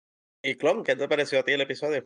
Pues mire, a, a mí me gustó. Eh, es un buen episodio, mueve, continúa la trama, añade al, a Star Wars en general y mueve la trama de, de, la serie como tal, porque las conexiones con otras series, con el lore completo de Star Wars, son increíbles. O sea, ahí, ahí te da para atrás para Clone Wars, eh, nos pone a especular para el futuro de las secuelas. Y en realidad, en, a nivel de, de, del lote malo como tal, pues es una aventura más pero esa aventura tiene, tiene grandes significados en la historia grande, en el, en el panorama grande. Yo lo voy a decir, aunque me manden a quitar mi tarjeta de fanático de Star Wars, este episodio de Bad Batch estuvo mejor que el episodio de Mandalorian para mí. O sea, pasaron unas cosas bien significativas en este episodio, mucho más significativas que el de Mandalorian. Porque, bueno, uh, o sea, controversial, como diría Potín. Sí, porque es que, bueno, Bad Batch ya tiene su historia más desarrollada, pero de los dos estuvo sólido. Y primero que nada, o sea, el episodio empezó como dijo Potín, o sea, parecía una película de terror. Era como Aliens, o sea, eso el trooper caminando por, por, la nave, todo oscuro, la nube que mencionó Cady, todo, todo un misterio. Yo dentro de las notas que tomé, quiero primero irnos entonces hacia la base del monte Tantis, que es donde estaba el doctor Hemlock. Eso es en el planeta Weyland. Ustedes recuerdan o notaron que ellos están hablando de, por ejemplo, la nave que se perdió que tenía el silo, era la nave 904, pero cuando empieza el episodio, antes de que ellos se den cuenta de que esa nave está perdida, una de las primeras cosas que le dicen al doctor Hemlock es que acaba de llegar una nave y ellos mandan entonces a poner la carga de esa nave dentro del laboratorio. Parece ser que la nave 904 que iba de camino a Tenti es una de varias naves que está de camino hacia allá. ¿Por qué será? O sea, ¿cuántas de estos experimentos hay eh, alrededor de la galaxia y no solo eso? ¿Por qué todos estos están ahora yendo hacia, hacia ese laboratorio? Fíjate, eso me, me, me recuerda un, un, episodio del Season 2 de Mandalorian, cuando ellos van a destruir una, una base en Nevarro y hay una facilidad, parece, de, de, clonación, que es donde usan la sangre para, de, de Grogu aparentemente, y tienen varios sujetos que parece que clonaron. La pregunta es, es que tienen diferentes bases de clonación en otros lugares y entonces los llevan ahí a, directamente. O sea, bien, es, el interesante es por qué, por qué no hacen la clonación directamente en ese, en ese planeta y, y, y, parece que tienen diferentes bases ocultas alrededor de la galaxia. Sí, eso fue algo que dejó saber eh, Omega misma, que han habido varios lugares fuera de camino que, que está pasando esa clonación. Y pues esa es la pregunta, o sea, ¿qué es lo que está pasando en Trentis que ahora mismo están todos ellos yendo con esos clones hacia allá, uniendo esas diferentes especies? O sea, esto será una nueva fase de la experimentación que están ya en el proceso de cambiar algo y por eso es que necesita la ayuda de los caminoanos. Bueno, el, el, la montaña se convierte en, la, en el nuevo camino, prácticamente. Es la, ahora se va a hacer la base, ¿no? Por eso hay que traer todo lo, lo que tenían externo, hay que reunirlo todo ahí. Exacto. De hecho, y, y, y, un detalle que yo vi, que esto me recordó algo que dijo Clon la semana pasada, y es algo que pasa súper rápido. El doctor Hemlock, cuando al principio sale, si ustedes notan. Acá adivino, ya sé, ya sé. Tíralo, tíralo, las vamos. Las manos, ¿qué pasó con las manos, Clon? Ah, parece que le dieron picota en un pasado y tiene algo raro ahí, un guante, una mano distinta.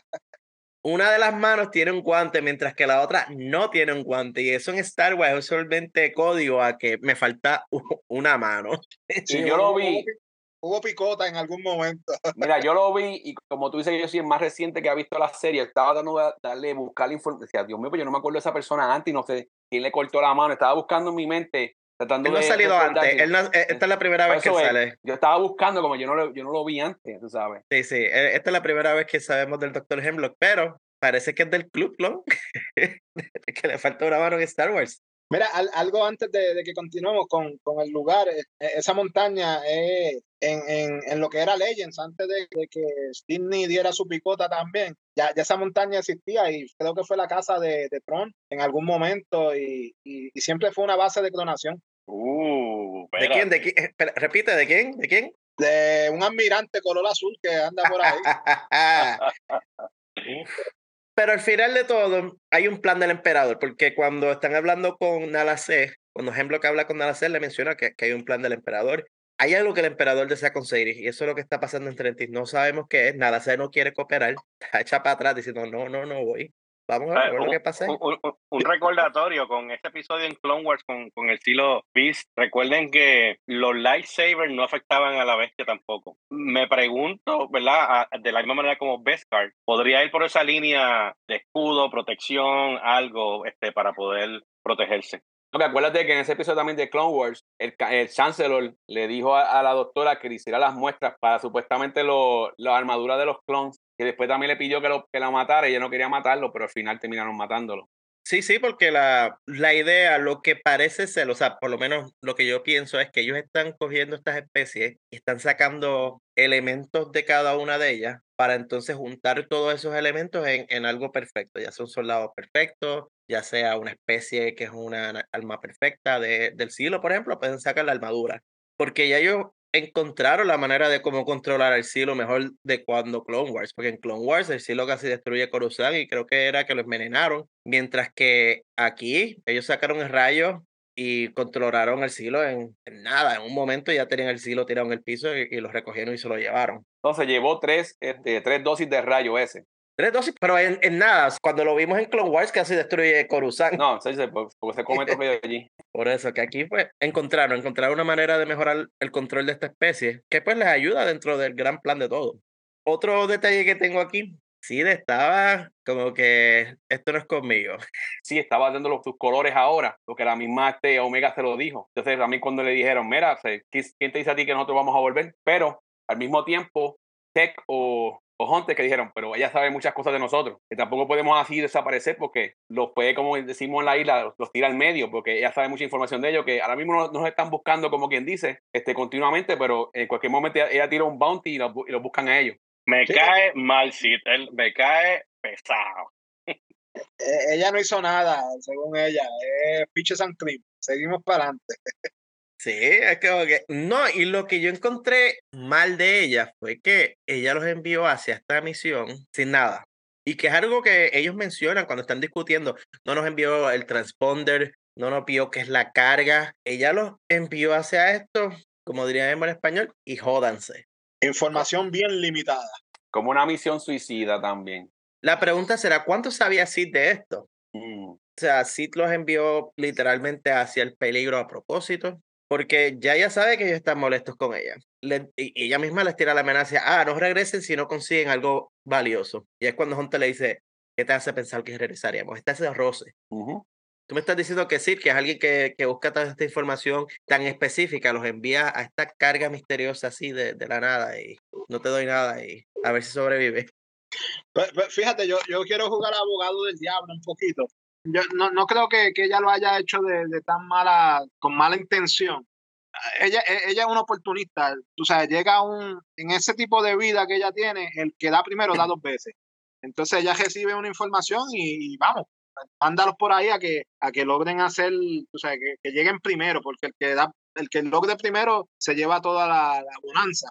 Y inclusive el, el que está dispuesto a darle, ella va negociando el, el porcentaje y le da el 50%, que no, no es tanta mala fe. Y en- Bueno, en- arrastrando los pies les da el 50%, porque no, no fue muy voluntariamente que digamos que, que les da ese 50%. Sí, pero, pero ese, es el, ese es el negocio, tú sabes. Ella tiene que, si, si fuera muy buena gente todo el tiempo, no estuviera donde está.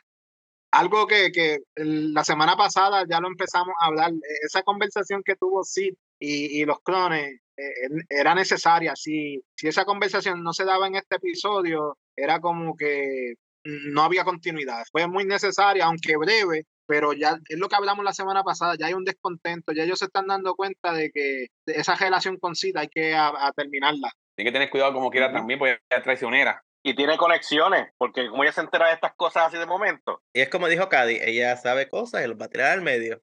Y como dijimos también la semana pasada, que hay, hay gente que juega para los dos equipos. Bueno, es, buah, ese, es buen, ese es buen punto, fíjate. ¿Quién sabe si Sid es de las que está también trabajando, sacándole dinero al imperio? Double dipping. Muy posible, es, posible, tú sabes, en esa mafia no hay lealtades. Yo creo que también debemos hablar un poco de Omega. En este episodio, parte de sus acciones demostraron lo clave que ella es para todo lo que está pasando. Cuando Tech dijo que iba a ir a- al puente a buscar la bitácora, ella como que se fue en este shock de, pero vas a ir solo. Y él le dice, sí, no hay problema. Yo pienso que, ¿verdad? Tech estaba un poquito como que súper sobreconfiada en sus habilidades y haciéndose el, el más macho de que yo puedo con esto pero podemos ver ya esa, esa preocupación que tiene Omega por sus hermanos clones, ya que ha perdido un par de ellos, de que contra Tech te va solo. Inclusive ella es la que saca a Tech cuando Tech está ahí entregado, que no se quiere ir mientras el imperio está encima de ellos. Ella es la que lo hace entrar en razón y decir nos tenemos que ir. Además de eso, Omega es la que reconoce el equipo como un equipo de clonación y es la que dice, mira, este equipo de clonación es diferente al que vi en- la ciudad Tipoca. Y otra cosa que hizo Omega fue, la noté súper como que traumatizada cuando le dicen, el silo se comió a los tripulantes, por eso es que no, no tiene hambre, estaba, que se los comió. Para ser una, una niña que ha estado expuesta a muerte desde que salió de, de camino, el hecho de ella encontrar este shock porque la bestia se comió a las personas como que lo encontré medio raro. Bueno, yo, yo creo que Omega, nos guste o no, es la pieza central de esta serie. Eh, ella es el personaje que verdaderamente han introducido. El show es de ella prácticamente, es verla cómo ella va creciendo. Yo creo que en, en estos últimos tres, cuatro episodios ya ha madurado un montón. Vamos viendo una Omega más madura y, fundamental en la trama. Otro de, los de las notas que yo tengo aquí es que ellos llegan a la conclusión, y es bien similar a algo de lo que estábamos hablando sobre la destrucción de Camino, y es cuáles eran los propósitos del imperio para destruir Camino. Y ellos mencionan que en realidad lo que ellos no querían era acabar con la clonación, sino ellos controlarla. Porque en Camino, pues la clonación estaba bajo los caminógenos y ahora ellos son los que controlan la clonación. Así que yo creo que ya ahí cerraron ese loop abierto que había, que habíamos hablado de cuando estábamos conspirando sobre cuáles eran las razones para ellos bombardear camino. Yo creo que ya estamos empezando a ver lo que es y el resultado de lo que es. Y, no estábamos lejos. de lo que hablamos en el episodio de cuando discutimos el eh, 8 y 9 fue eso, de que prácticamente era, o sea, antes los camioneros tenían un, un monopolio con la clonación, ahora ya no es de ellos, ahora es del imperio. Exacto. Bueno, y, y así fue que termina el episodio, que es que llegan a traer a- al antiguo primer ministro de Camino, al, al Amazú, para que trate de entonces convencer eh, a la C de que... Yo me pregunto si el tipo, el tipo, ese- el tipo va a ser de confianza, porque ya él le dijo, yo voy a cooperar contigo, pero a cambio de libertad. Entonces, sí, bien, vamos a hablar. Tengo la duda de que, de que lo vaya a dejar sí de verdad, lo, de- lo deje en libertad o lo que vaya a hacer con él. No, e- ese doctor ya tú sabes, se le ve en la cara de que ahí él le va a dar para atrás sus palabras, ahí no hay, no hay promesa ninguna, lo va a mantener en esa. Acuérdate que también le dijo, eh, ten cuidado también, porque si no, si no sabes controlar a la científica, tú vas a terminar como yo en una cárcel también. Yo solamente voy a decir un nombre. Vicealmirante Rampart. va por el mismo camino. Puede terminar como Rampart, o sea, así de fácil. Sale mal, te vamos a tirar el problema a ti. No, yo no creo que la Masu le tiró al medio Omega. O sea, la Masu sacó la, la carta de Omega. O sea, que ahora el Imperio va a estar buscándola a ella. Y yo creo que Omega es más. Porque él, él menciona que Omega es lo que va a hacer que la Nala C coopere con ellos. Pero yo creo que Omega es más que eso. A lo mejor dentro del código genético de Omega, de la clonación de Omega, hay algo más que entonces los va a ellos poder continuar con su, con su research. Uh, e- e- eso, eso es interesante, podría ser, sea mucho más que, que un movimiento sentimental, que sea pieza clave de la ciencia. Uh, eh, ahí hay que, está interesante, eso, eso me gusta. O también que haya usado Omega, como dicen acá, un wildcard so, para, para, ganar tiempo. Puede que Omega no sea tanta clave como dicen, como estamos nosotros especulando. Quién sabe, también fue como que para distraer al, al doctor también, o buscar, qué sé yo, este, algo más fácil para mí, para que, para escapar, para que lo dejen libre. O por último, puede ser que ella sabe que Omega está con el lote malo y si ellos buscan Omega se meten con el lote malo y pues así se buscan una buena destrucción. Podría ser utilizarlos como salvadores, que vayan y la rescaten y los rescaten a los dos de una vez. No es mala idea. Exacto. Estamos en el proceso de especulación, así que puede ser muchas cosas. Vamos a ver lo que pasa. Fíjate, es verdad eso. Pero contigo eso, el, el episodio yo creo que, que da los comienzos, ya, bueno, ya vienen dando los comienzos desde, desde Clone Wars, volver a traer el silo, que fue, fue a un arco que quedó prácticamente en, la nada eh, cuando Clone Wars, volverlo a traer, volver a traer los planes de que el emperador estaba clonando, pues no, no una de las secuelas, llegamos a finalmente al, al emperador siendo un- teniendo un clon de poder pasar su, su esencia y, y, ah, lo, lo interesante es cuánto de eso eh, a la C sabe, porque ella, ella como que se lo sospecha y no quiere formar parte de. Para aquellos que quieran hacer un repaso entonces de la bestia Silo, la podemos encontrar en la segunda temporada de The Clone Wars, en los episodios 18 y 19, un arco de dos episodios. Yo fui los vi hoy pues, para de asignación, tan pronto lo vi, los, los fui los vi para refrescar. Look here, clone. You speak to me with respect. In my experience, respect is something to be earned. Bueno, pues empezamos con la remesa mala o el lote malo con su episodio llamado El puesto de avanzada, que es el episodio número 12. Resumiendo un poco el episodio, tenemos que Crosshair es reclutado para una misión en el depósito imperial en Barton 4 bajo el mando de el teniente Nolan. En este puesto de avanzada hay un cargamento de gran valor para el imperio que ha sido comprometido por insurgentes y que buscan asegurar. Al llegar al planeta, Crosshair tiene que enfrentar la realidad de lo que el imperio se está convirtiendo y qué rol ocupará en esto. Primero quiero darle las gracias a Google porque la semana pasada cuando estábamos hablando de traducciones de Appos dijo puesto de avanzada y ese fue el título que nos dieron en C en los dos idiomas, en, no los dos idiomas, pero las dos traducciones España y, y Latinoamérica. Así que impresiones, comenzando. Eh, vamos con impresiones generales de cómo estuvo el episodio. Yo te quiero decir que para mí fue bien sentimental. De verdad que desde la, la trama hasta la introducción de la música, hasta el, el closing de la música, de verdad que lo, lo vi otra vez y, y me, me llegó bien profundo, sentimentalmente hablando, por las cosas que ocurrieron. Me gustó mucho que se enfocó en Crosshair. Ya vemos, viendo el punto de vista de él. Vamos a hablar un poquito más adelante de las cosas que ocurrieron, pero fue un episodio de, de muchos cambios en cierta manera. ¿Lon? concuerdo con, con, con Potín, es, es un episodio genial, es un episodio que era, era justo y necesario, porque hacía falta más de Crosser. La, la música genial, sentimental. Y, eh, es más, mira, el episodio me gustó tanto que cuando lo, lo vi por segunda vez me recordó y, y- y con esto voy a hacer una comparación que yo sé que, que no todos nuestros oyentes entienden porque es bien puertorriqueña, bien específica en, en la literatura puertorriqueña, uno de los clásicos que uno lee en la escuela es de Abelardo Díaz Alfaro, se llama Tejazo, ¿verdad? Y, y dentro de ese cuento hay uno que se llama Bagazo. En ese cuento, para hacerlo corto, el peón que trabajaba la caña para el imperio termina desechado como el bagazo de la caña. Le sacaron el jugo y después lo botaron. Ese mismo sentimiento es lo que yo percibí de este episodio de Star Wars. Genial, el episodio con mucho significado, mucha metáfora, eh, eh, tremendo episodio. Tremendo episodio, tremenda analogía, Clon. En las notas del episodio vamos a incluir un enlace, ya sea para un resumen o del libro, para que las personas que no son de Puerto Rico puedan aprender un poco más de- del libro y de esa historia, porque suena interesante y relevante.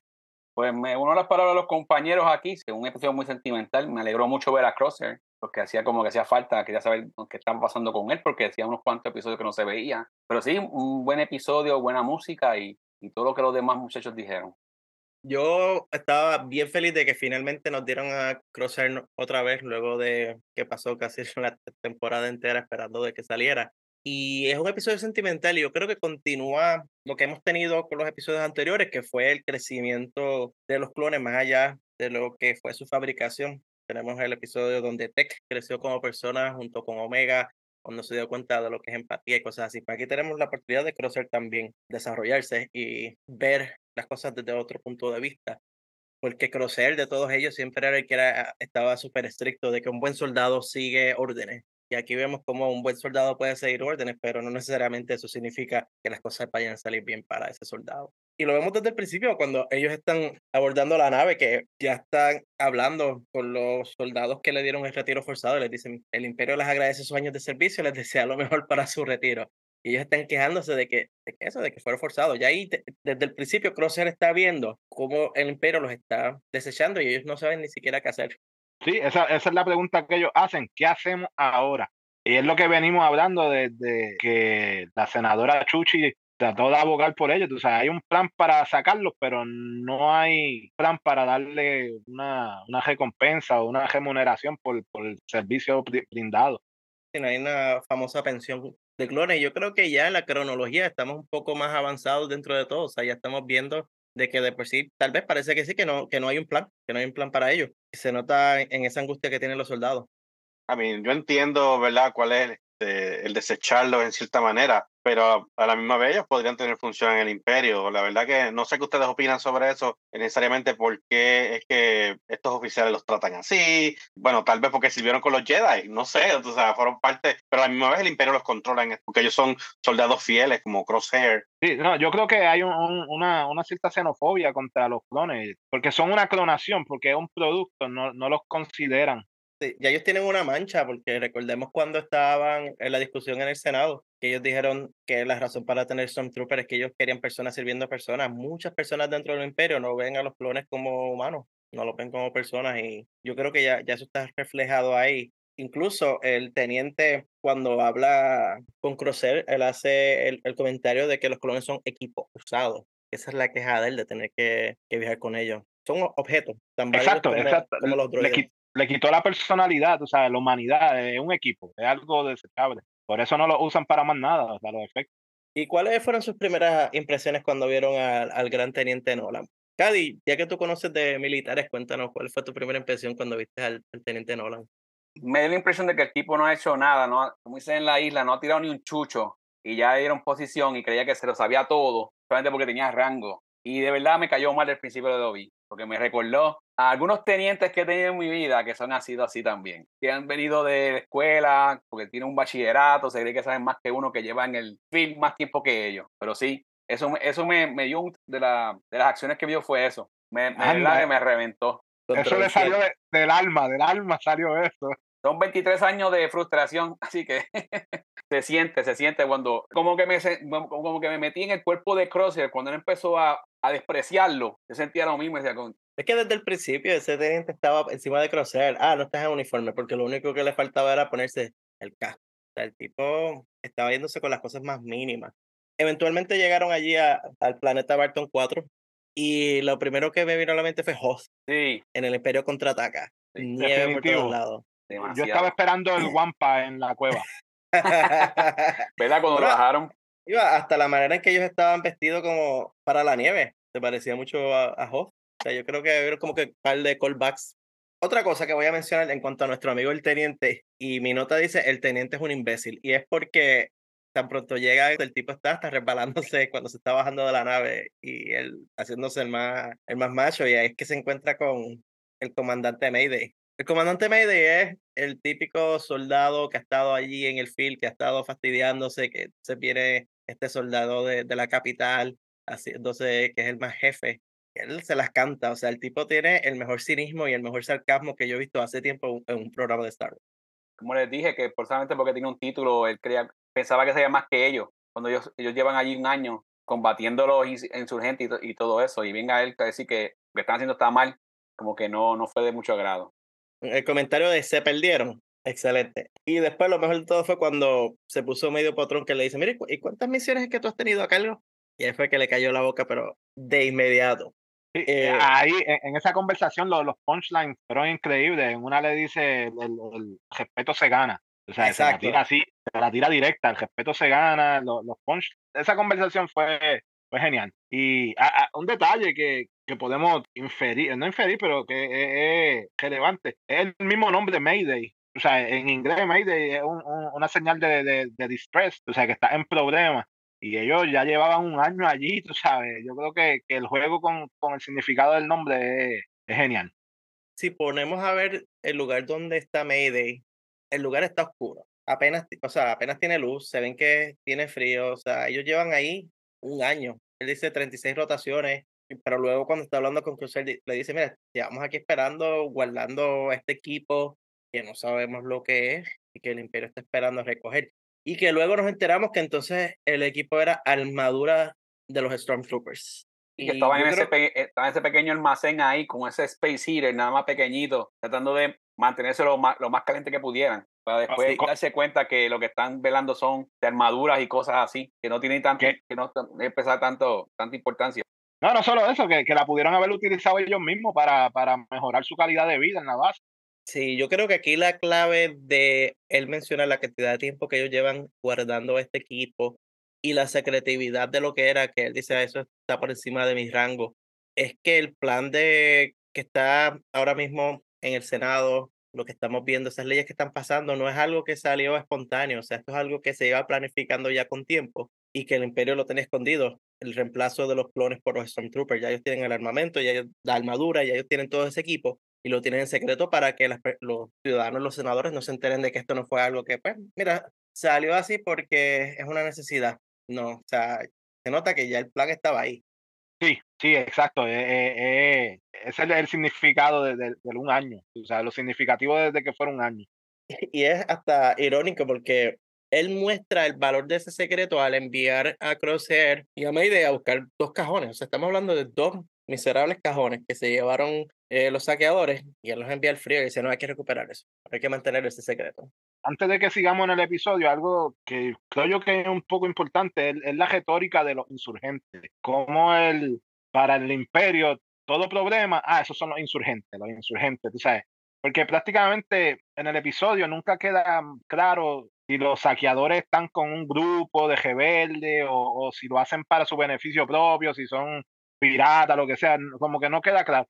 Pero el, para el imperio es insurgente. O sea, todo el que se opone, todo el que le hace algo, es insurgente. esa es la retórica. Y, y, ese es el cuento que le hacen a, a, la ciudadanía para crear el ejército de los Stormtroopers, de que, mira, los insurgentes, necesitamos otro ejército porque nos siguen atacando.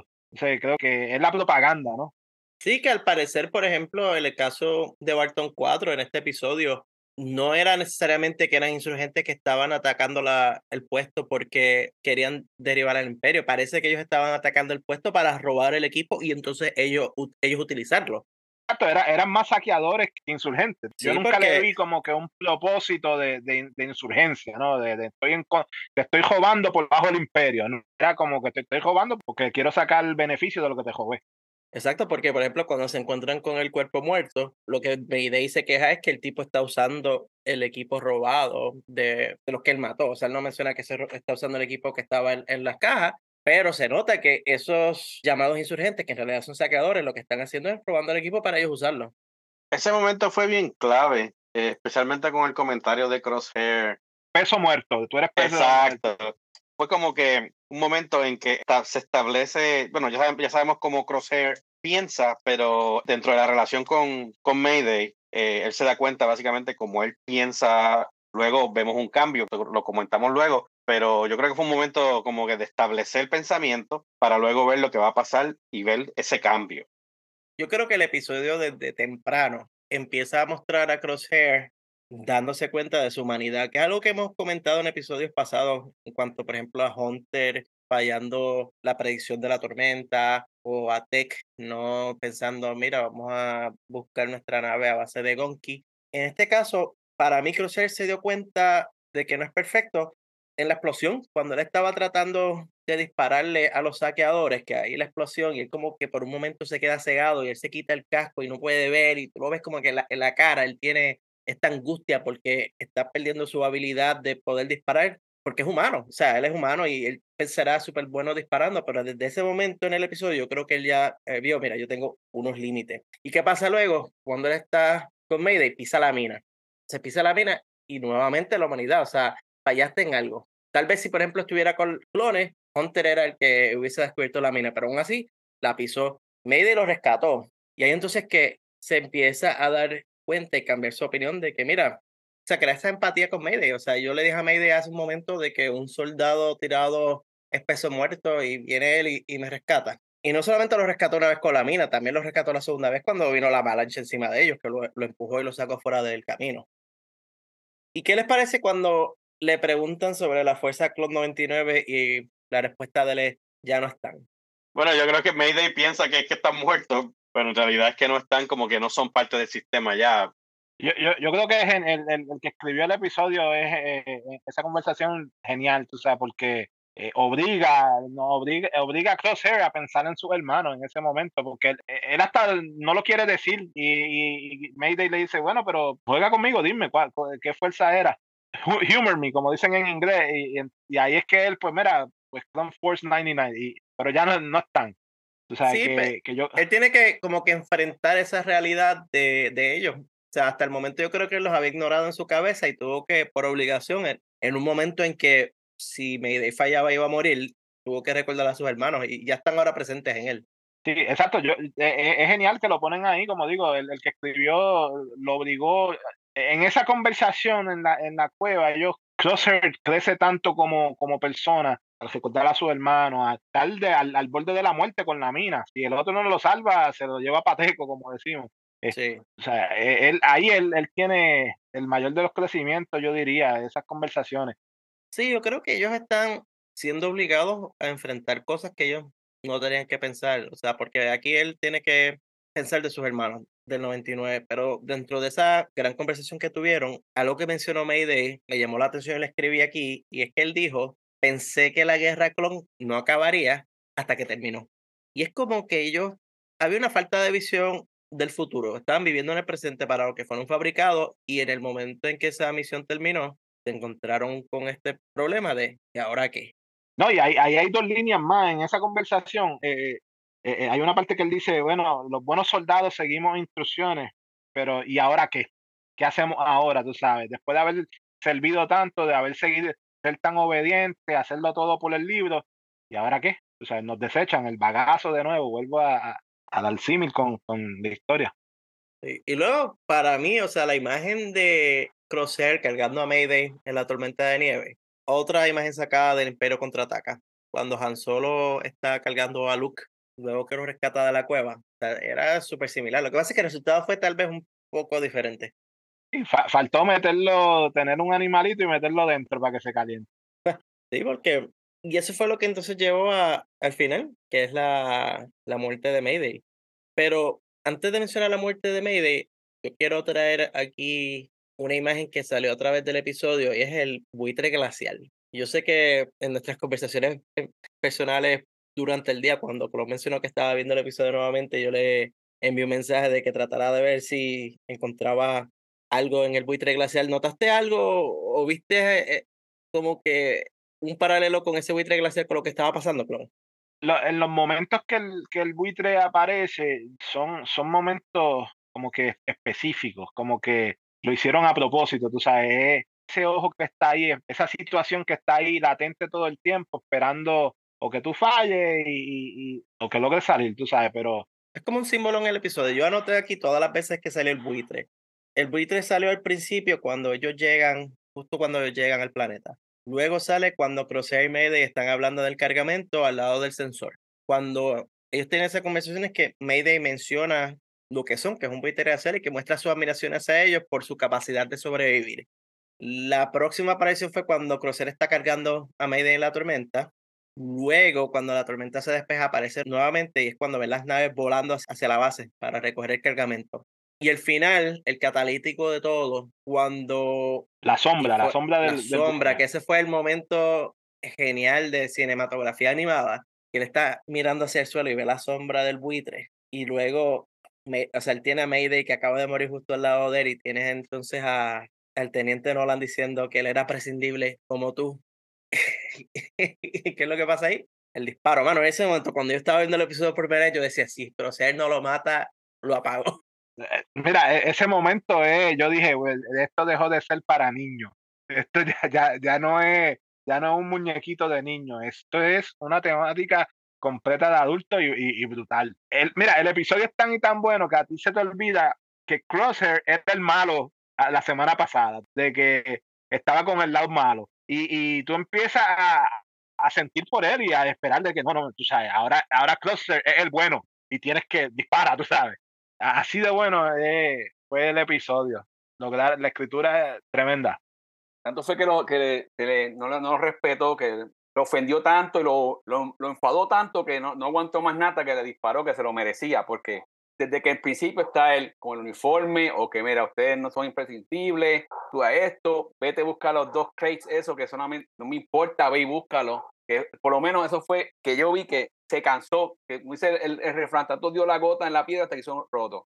Así mismo fue. Y como, como ustedes también, yo rápido brinqué y decía, si no lo mata, algo va a pasar aquí. O sea, fue el momento de placer del episodio. Dije, qué bueno, qué bueno que lo mataste. Sí, no, uno, uno, uno empieza a celebrar hasta la muerte, ¿sabes? Dice como, que- es, es como, es como Entonces, cuando, Mórbido. Sí, sí, no, tú sabes, uno se supone que sea bueno todo el tiempo y, y, y en ese momento empieza hasta a celebrarlo. Yo estaba escuchando hoy ot- otras fuentes por internet acerca del episodio. de- alguien mencionó otra metáfora y es la avalancha. Si comparas la avalancha con el imperio, se le vino encima todo el imperio, a, a los clones, y, y les dio una noche y un día. El imperio prácticamente, esa avalancha termina con, con Mayday, termina con el clon. Nuestro episodio terminó con lo que llamaría en inglés el, el twist, que también me hizo abrir la boca. Y es donde se levantó Crosshair, en Trentis, o lo que parece ser Trentis. Sí, no, yo, yo creo que podemos asegurar de que ahí, porque la, la enfermera estaba en el episodio pasado. Y ahora, ¿por qué lo llevaron ahí? Es lo que podemos especular. Sí, la, porque Car, digo, enfermera puede ser doctora también, no, no puede ser uno o la otra, clones. O PhD, puede ser PhD también. Bueno, la, exacto, puede ser la científica, la, la doctora, mala mía. No, sí, porque cuando él se levantó, esa es buena pregunta, Clon. eh, yo- ¿Será entonces el parte ahora del experimento? Lo- lo- ¿Lograrán integrarlo entonces a su sangre o sus habilidades a, a- a lo que sea que ellos están haciendo ahí en, en Trentis? Porque ya está mencionada al doctor. O sea, a él va a estar full en ese experimento. ¿Y por qué Crosshair? Es la pregunta. Bueno, es el único clon del 99 que tienen a la mano, sí, y pues tuvieron que aprovechar que estaba inconsciente para llevárselo y tal vez ya tenía la reputación de, de lo que era y de lo que hizo y el doctor Hemlock lo quiere tener en su experimento, pero quién sabe. Pero es bien interesante, yo creo que esto entonces va a abrir las puertas para la reunión con los otros clones o vamos a suponer que ellos logran obtener Omega, Omega se va a encontrar entonces a crecer en el laboratorio.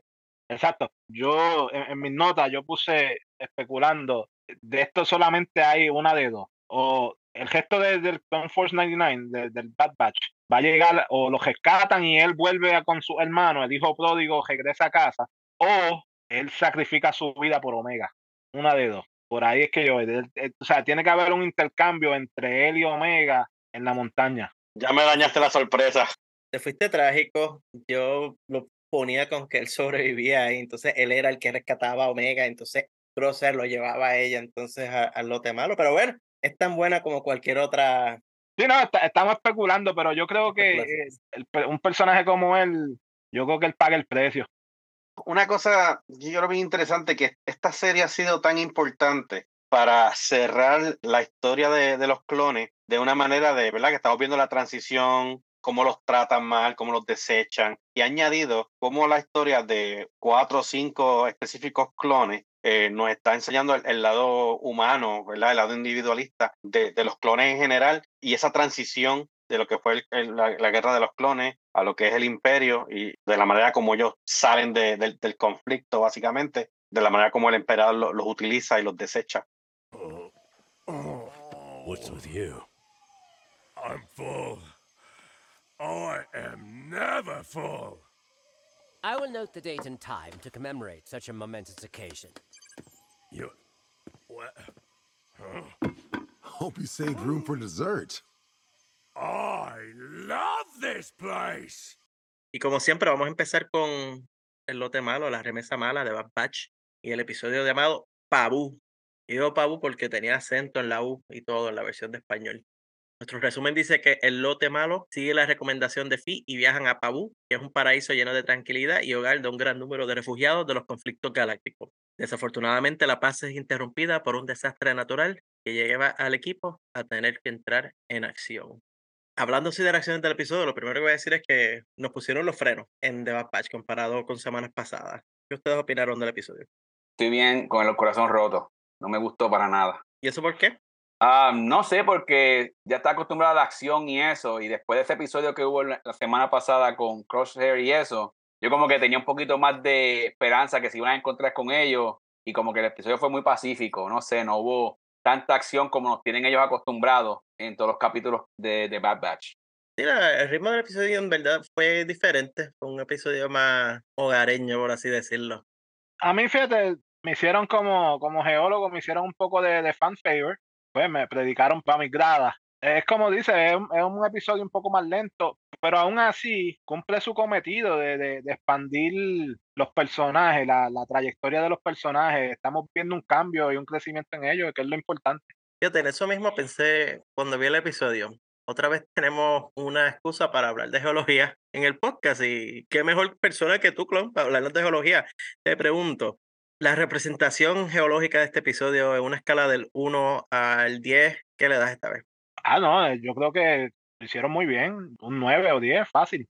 Ven acá, y, y- yo sé que te estoy preguntando más de tu expertise, pero ¿tú le das el epicentro de ese terremoto en la isla o, ma- o fuera de la isla?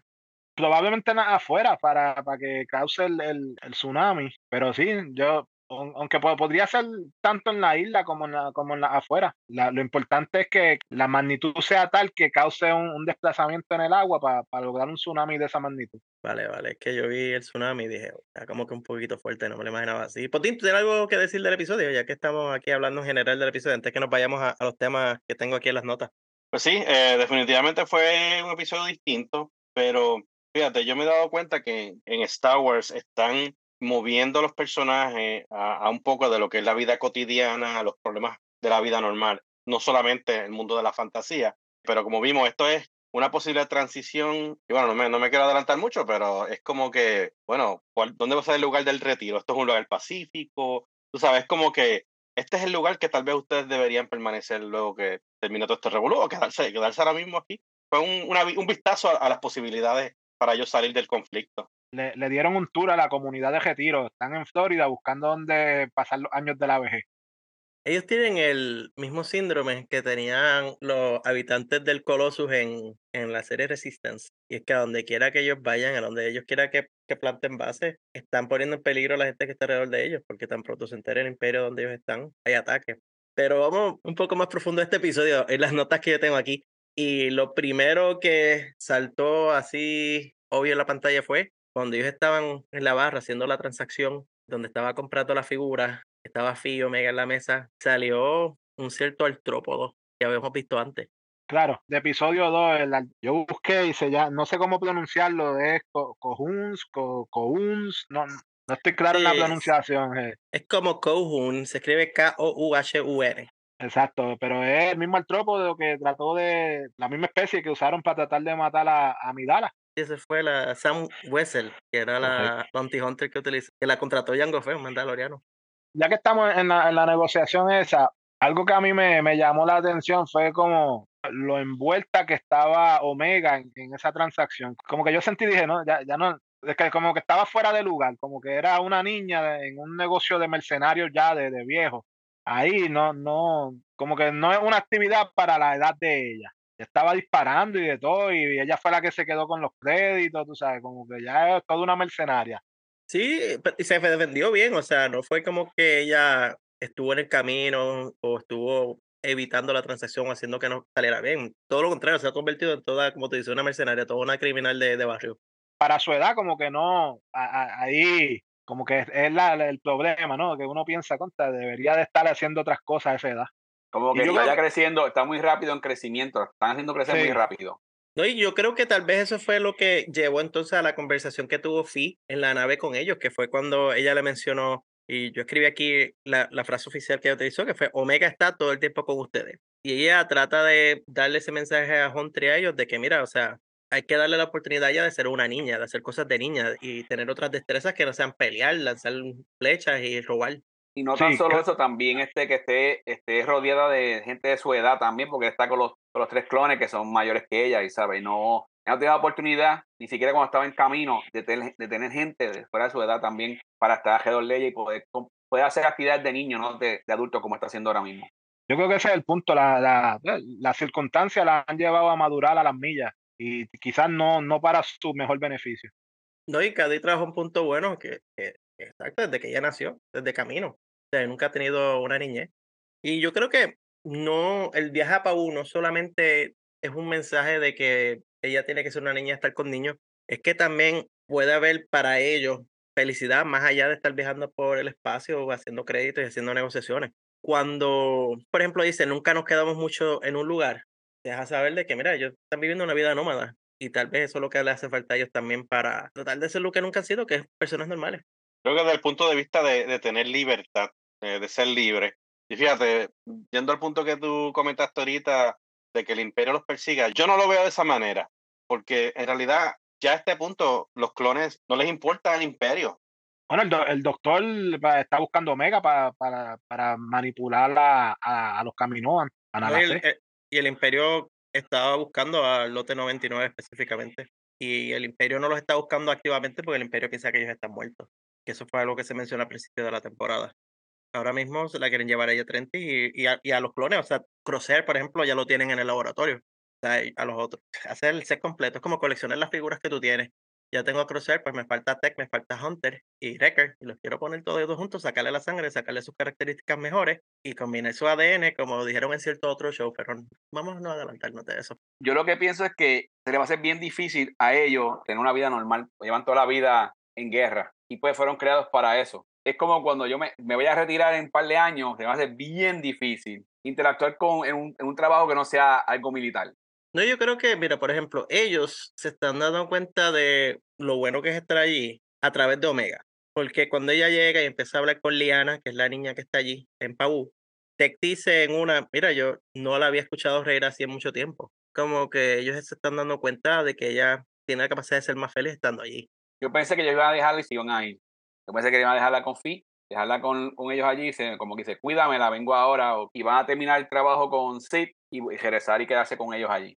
Bueno, queda esa pensaba. posibilidad, porque si damos un poco atrás en el camino hacia Pabú, ellos reciben el mensaje de Sid, y Sid no es- está muy amistosa, muy feliz que digamos con ella, por ello, que ella les menciona, recuerden nuestro benéfico mutuo acuerdo de negocios y lo bien que nos conocemos entre todos, saben a lo que me refiero. Eso es una amenaza.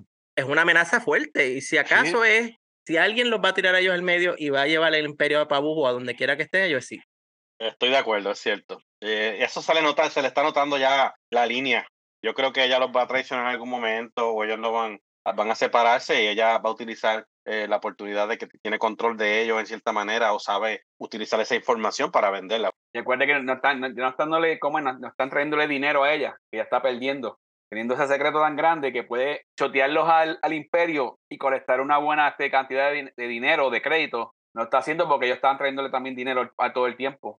No, no le habían dicho a Fi que es que no estaban con Sid, porque para Fi eso fue una sorpresa. Y ella misma se los advierte, mira, Sid no es el tipo de persona que tú quieres cruzar. Y Pabu yo también lo encontré interesante porque es una isla llena de refugiados. Ellos mencionan que dentro de ella están personas que escaparon del imperio, que han escapado de las guerras, que han pasado allí. Y en el Artium eh, es entonces un lugar donde guardan objetos culturales rescatados de esas culturas. Y a mí me parece que es un concepto interesante y original que ellos tienen como su pequeño museo y que el Artium viéndolo, yo pensaba que iban a decir que eso era un templo Jedi. Parecía, parecía, tenía como la forma, pero fíjate, yo viendo el episodio, de momento no pensé que era un, un temblor natural, un terremoto natural. Pensé en una criatura o algo. No, fíjate, yo, yo, yo pienso que es natural porque el, el mismo alcalde eh, menciona que estaban teniendo episodios, ¿no? Temblorcitos eh, más pequeños, eh, pero que no habían tenido un tsunami grande así en, en 30 años o en el pasado sí, sí había un registro de que, de que la isla era vulnerable para terremotos. De hecho, creo que en una parte dice, los temblores la parte de, de la vida, la vida en la isla. Yo pienso que tampoco había pasado mucho, mucho tiempo uno grande así, porque acuérdate que ellos mismos construyeron el Pabú abajo, el nuevo, que parece que no tiene tanto, tantos así de, de peligroso como el que pasó ahora en este momento. Tre- Terrible 30 años, planificación. Ahora, la junta de planificación de ellos, exacto, se colgó, escogieron los peores sí, lugares para construir.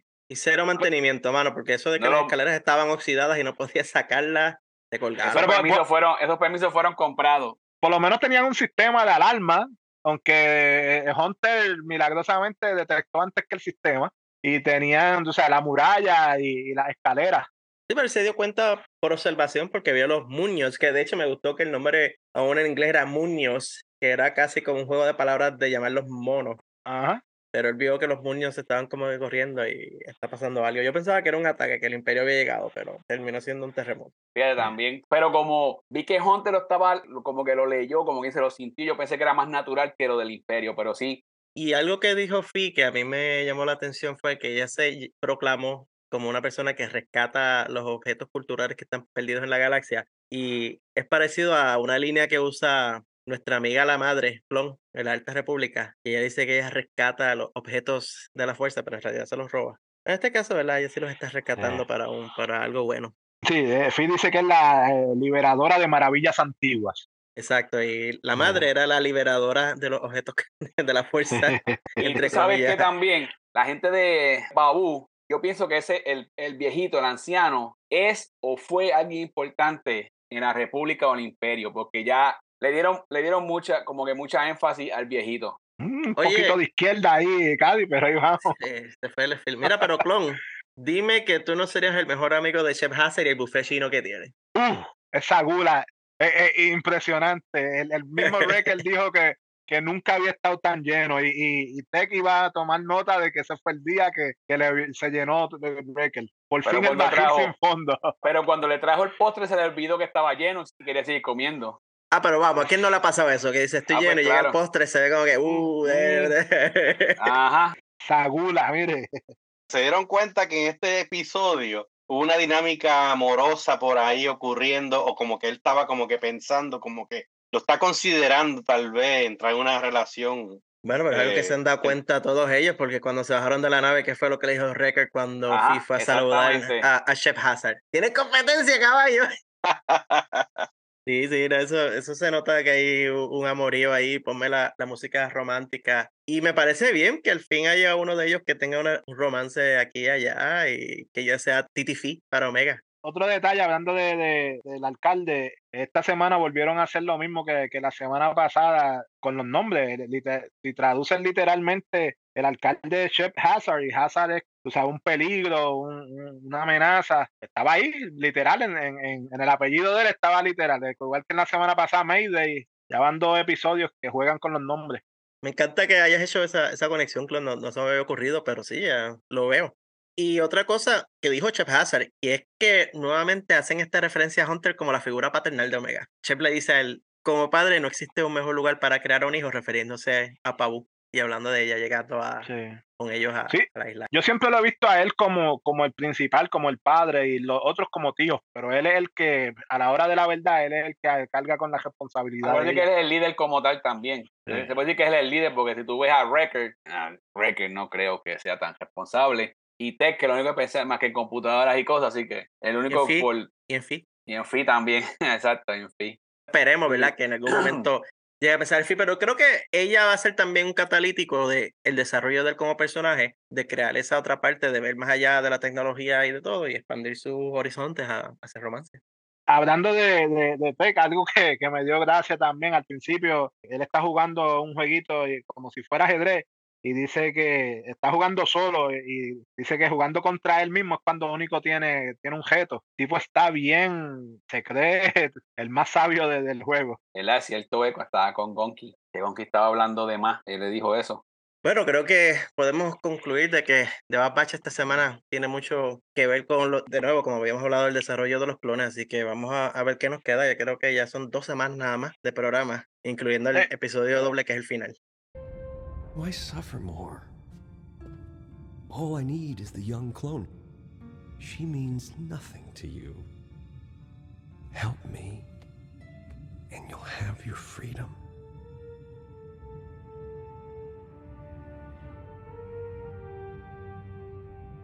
Vamos primero con el lote malo o la remesa mala o The Bad Batch, como diría Cady. El episodio nuevamente tiene dos traducciones diferentes, depende de dónde lo estés viendo. En Latinoamérica lo pusieron como punto de inflexión. En España fue momento crítico y en inglés tipping point. Nuevamente, ¿verdad? Esa fue una de nuestras preguntas de la semana pasada. ¿Cómo lo tradujeron? Pues aquí, aquí tenemos dos traducciones diferentes. Resumen corto de lo que pasó en este episodio. El círculo comienza a cerrarse cuando Echo ayuda a recuperar información que confirma que el Imperio tiene un plan para transportar clones disidentes a una instalación secreta. Mientras, Crosshair se encuentra prisionero del Dr. Hemlock y siente de primera mano lo mucho que el Doctor quiere encontrar a Omega. Bueno, impresiones de este episodio. Yo creo que salimos de, de- del episodio lento de, de la semana pasada y ya volvimos a la acción. Ya va- vamos viendo como que luz al final del túnel, como que se va desenvolviendo y, y los hechos de, de, de lo que viene. Ya yo creo que, que podemos estar empezando a pensar en, en qué va a ser el final de, de temporada. Sí, porque el final de temporada ya está casi encima de nosotros. Estamos hablando de que la semana que viene ya esto se acabó. Correcto, la semana que viene el episodio doble. Muy buen episodio, como dijo Clon, un poco más movido, no tan eh, lento como el de la semana pasada. Buena acción, buenos temas y como dice Clon, estamos viendo luz al final del camino. La apertura del episodio estuvo, estuvo bien buena en la cuestión de la acción, en el episodio en general. Pero sí, definitivamente que está llevando ya la acción para cer- cerrar la temporada. eh, como mencioné antes en otro episodio, que la semana que viene tenemos los dos episodios últimos juntos, o quiere decir que esa historia, no sé, si termina una y corta la otra y continúa, o, o si vamos a ver alguna avanzada en la historia de momento. O sea, va a estar bien interesante ver qué va a ocurrir en esos dos episodios y por qué están juntos en, la, en el final de la temporada. Sí, yo creo que el plan usual Filoni de, en teoría, pueden ser dos episodios que si los pones juntos hacen un episodio largo, que pues, por razones de quién sabe de producción lo hacen dos episodios. Pero sí, ya, ya al final se acerca. Viendo los títulos de los episodios, tal vez podemos hasta llegar a unas conclusiones aquí y allá, pero vamos a dejar eso para la parte final de la discusión y vamos a adentrarnos entonces a, a lo que pasó. Eh, yo estoy de acuerdo con ustedes, el episodio fue de acción, fue también de desarrollo de personajes que no habíamos visto hace tiempo y cómo ellos han cambiado o, o qué es lo que han estado haciendo en ese periodo que no lo hemos visto en pantalla. Así que los prisioneros, los clones prisioneros, esa fue la primera parte. O sea, el episodio empezó ya nosotros viendo una imagen de clones que están siendo transportados. Lo primero que yo noté fue que en esa parte que es como un elevador, un ascensor que los está moviendo hacia la nave, habían cuatro Stormtroopers, pero y había también un Clone Trooper entre medio de ellos. O sea, que estaba al frente, que tenía la máscara iluminada de, de Trooper. Para mí eso demuestra cómo las proporciones ya han estado cambiando. O sea, si tal vez ibas un par de años antes, hubieses visto, todos iban a ser Clone Trooper. Y después ibas a ver tal vez mitad y mitad. Ahora, ahora tienes una proporción de que hay más Stormtroopers que Clone Troopers. Sí, ya van de salida los, los Clone Troopers. Ya tras que quedan poco, eh, los han hecho casi obsoletos. Sí, sí, los están retirando, retiro forzado. Y ahora si hablas, Ujú. te llevan. Bueno, particularmente ese, ese trooper que están mencionando, que ese es un comando trooper, que nosotros lo vimos en, en principio en Star Wars Republic Command, es un, un juego que salió en el Xbox original, y ahí era que empezó esa salida de ese particular trooper, y se ve brutal que lo están añadiendo en, en la línea de la historia, y porque se diferencia, es uno de esos troopers que son para como especialistas. No, y después vimos a Echo, finalmente, después de estos episodios, y en una nave que estaba brutal. Me recordó el Ghost de Rebels, porque tiene ese pedazo que se desprende y se pone en la otra, ajá. el módulo, y entonces después te puedes volver y pegarte otra vez. Chopper era lo único que faltaba para llenar mi corazón. A Cádiz. Eso es así, eso es así. Que Echo también me asustó un poco porque no quería despegarse de la computadora tratando de buscar toda la data que podía. y yo estaba como que avanza, avanza. Y yo estaba gritando, mira, te van a coger. Pero sí, este, una buena acción ahí, pero de verdad, estaba en el filo de la, del asiento esperando que Echo se desconectara porque lo iban a coger. Fíjate, ahora que tú mencionas eso así, me recuerda a cuando estaban en la otra nave, era la nave, que era Tech y no se quería despegar y fue Omega la que lo sacó. Es casi un Los paralelo. dos casi episodios igual de lo atrás, los dos Sí. episodios atrás. Pero sí, por lo menos logró conseguir algo de información que fue útil al final. Podemos hablar de los prisioneros. Eran tres prisioneros, pero uno de ellos lo conocemos. Sí, el, sí. el- el capitán Hauser. Para mí es interesante porque quien lo agestó a él, quien lo llevó a él preso, fue Crosshair. Exacto. En el, En episodio donde estaban en, en Ryolov, en- con los Sindula. Temporada 1, episodio 12. Es la cosa. Volvemos a verlo y, y pues ya sabemos todo lo que pasó. Lleva todo este tiempo preso. Pero notaron que también había otro personaje del pasado ahí. Eh, Eh, Gregor. Gregor. Estaba Gregor de Rebels. Sí, que después sabemos que está viejo con, con Rex en Rebels. Sí, Y sí, lleno de pecas también, está todo todo pecoso. Sí, pero lo vemos de joven. Y ya, pues, en cierta manera, pues, quién sabe si, ojalá veremos cómo fue entonces que él y, y Rex escaparon hacia ese planeta donde lo encontraron eventualmente, pero fue excelente poder ver otro pedazo de Rebels dentro de eso y, y dentro de todo estando en una nave que nos recordó a, a Rebels. Además de eso, tuvimos a otro suicidio con píldora eléctrica, el Capitán Pierce. Parece que ese modo operandi del imperio, si te atrapan, suicídate. pasó más allá del imperio porque lo vimos, bueno, en Mandalorian lo llegamos a ver también y eso es post-imperio, que la, la píldora suicida. En esa secuencia de acción vemos una diferencia rápido en- entre los Clone Troopers y los Stormtroopers y es, los Clone Troopers disparan pero es con un stunt para paralizar nada más, no es a matar. Sin embargo, el imperio es ya en, en- en fuego abierto. Me, me parece esa- eh, importante ver que aunque ellos están en guerra, se diferencian en, en ser buenos, en no, no matar. Bueno, y después volvimos a Tantis, la señorita Carr estaba nuevamente con nuestro amigo Crosshair en una prisión llena de clones. Me sorprendió ver que los cargamentos que ellos estaban haciendo referencia en los episodios pasados eran, en realidad son clones, lo que han estado llevando a Tantis. Después que llegan entonces a esa prisión, vemos también a nuestro amigo el Dr. Hemlock haciendo de la suya, visitando a Crosshair en su prisión. Como recordatorio, este, para hacer la conexión dentro de la historia, Tantis juega un papel bien im- importante en lo que es la historia de Throne y Heir to the Empire, esa novela que es bien conocida y, bien, y de las favoritas que ha salido luego de que dejaron salir las películas. Pero ese planeta es bien importante dentro de esa novela de, de Timothy Zahn.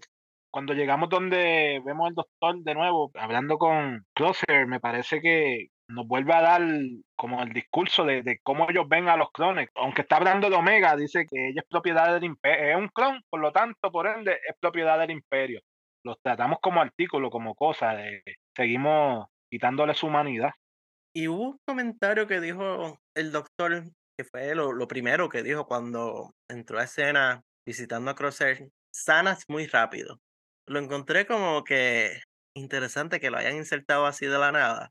No sé si eso hace referencia tal vez a alguna modificación genética que tiene Crosshair por las mutaciones, porque son mutaciones de los clones, y tal vez sea algo que le querrán sacar provecho a eso. O sea, será una observación que él tiene.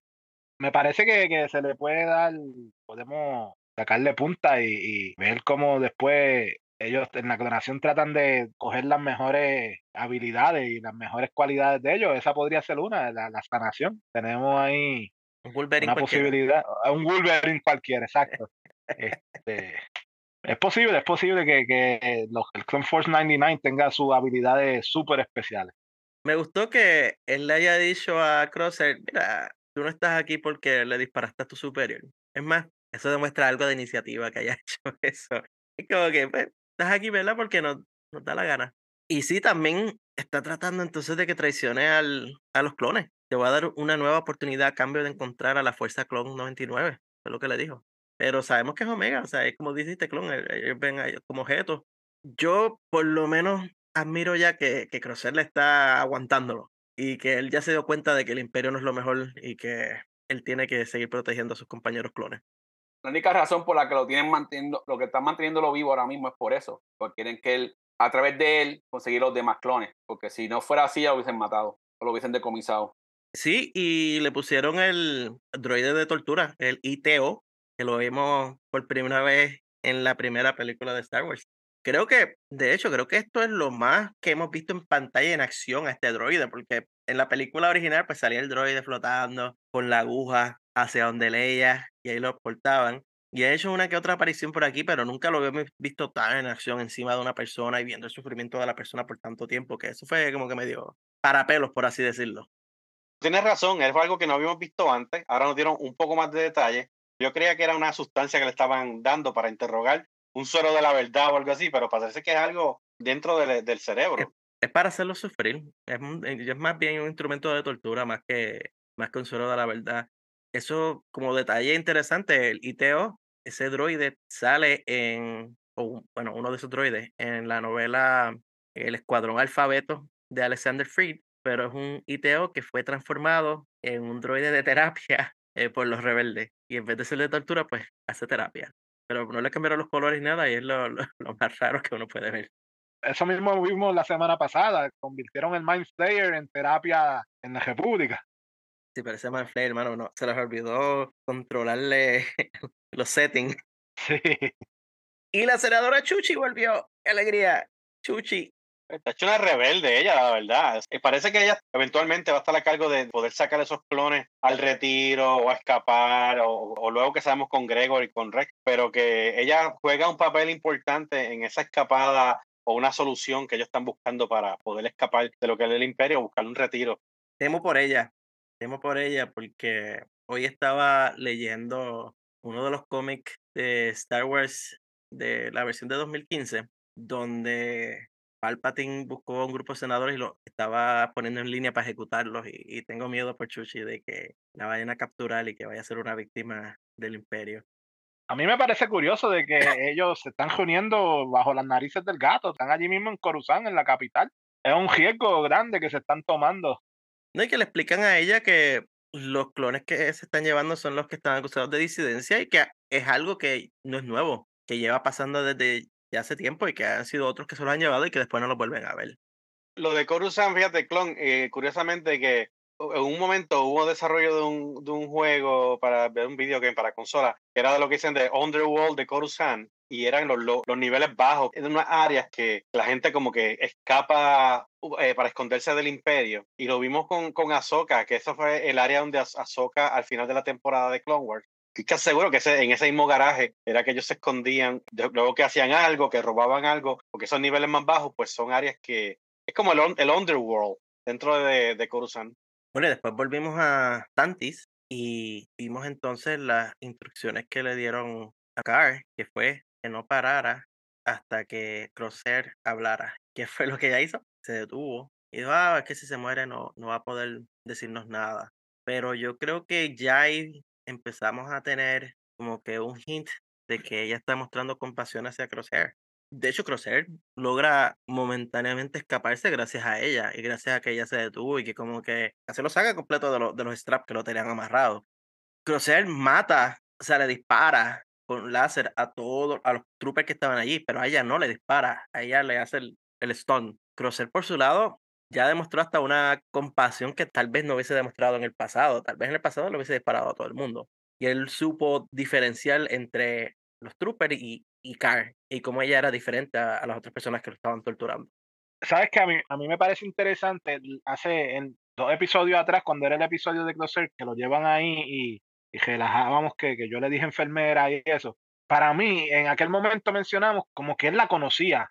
Y esa teoría, como que hoy la siento más cierta que antes. Como que para mí, que ella tiene un pasado con los clones ya. Como que ella viene de- desde camino, tal vez. Porque si te fijas, algo que de esto es que ella misma admite como que, mira, de aquí no te puedes escapar, como que ella misma es prisionera de- dentro de, de la base, es lo que es lo que se percibe, por eso viene la compasión de él, de, de solamente paralizarla.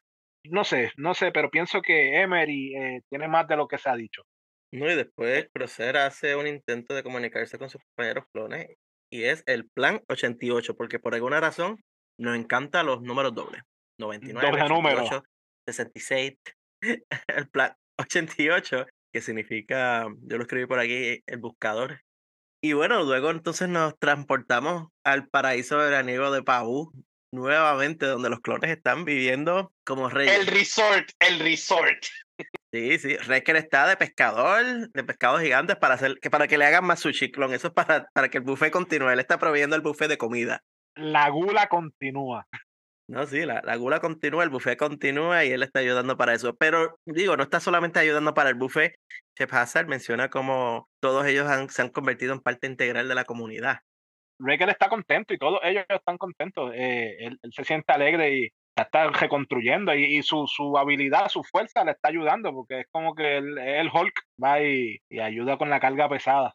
Pero me gusta cómo cuando están teniendo esa conversación con Hazard, Hunter menciona que, mira, cuando le empieza a decir, mira, porque ustedes no se quedan aquí para siempre. Y dice, pues que para un soldado establecerse en un lugar es un peligro para el lugar. Y va a lo que estábamos hablando, de que el ellos quedarse ahí crea la posibilidad de que si el imperio llega a saber dónde ellos están, ataquen completamente a Pabú. Y yo creo que eso es lo que también pesa en la mente de ellos. Pero la, la respuesta de, de- del alcalde ahí, de Hazard, me gusta porque él le dice, ¿y eso es todo lo que tú eres? Un soldado. Como que Ah, el alcalde sí ve la humanidad de ellos, él le da un valor mucho más allá de, de soldados. Que pues em- empieza a trabajar en la mente de. eh, eh, yo creo que el, el grupo como tal está considerando ya el quedarse ahí. Y él mismo lo dice, que están considerándolo. y después pasa la parte donde vemos a Omega volando el saqueador. Lo mejor de todo era la, la cara de Tech. Es como darle clase a una teenager en el carro. ¿Verdad? Sí, él tenía la cara de todo padre que, que, eh, que ha tenido a su hijo. Él estaba pegado, así, este, como casi derretido en el, en el asiento. No, se ni mover, no podía ni moverse. Sí, De sí, tan eh, asustado que estaba. me, me recordó cuando yo estaba aprendiendo a, a conducir. Me pregunto si eso, yo creo que puede jugar un papel clave en lo que viene por ahí, que Omega va a tener que tomar decisiones y tal vez volar, ¿verdad? Descargarse de, de algún rescate o volar, volar la, la nave de ellos. Algo va a pasar relacionado con él. Eso es lo único que le falta, porque en el episodio pasado vimos como ya puede pelear con una barra completa. No, ya, ya es una mercenaria completa, hecha y derecha, ahora le falta ser piloto, exacto. Sí, sí, es la única destreza que le falta. Y después vimos la, finalmente la reunión de Echo y Omega.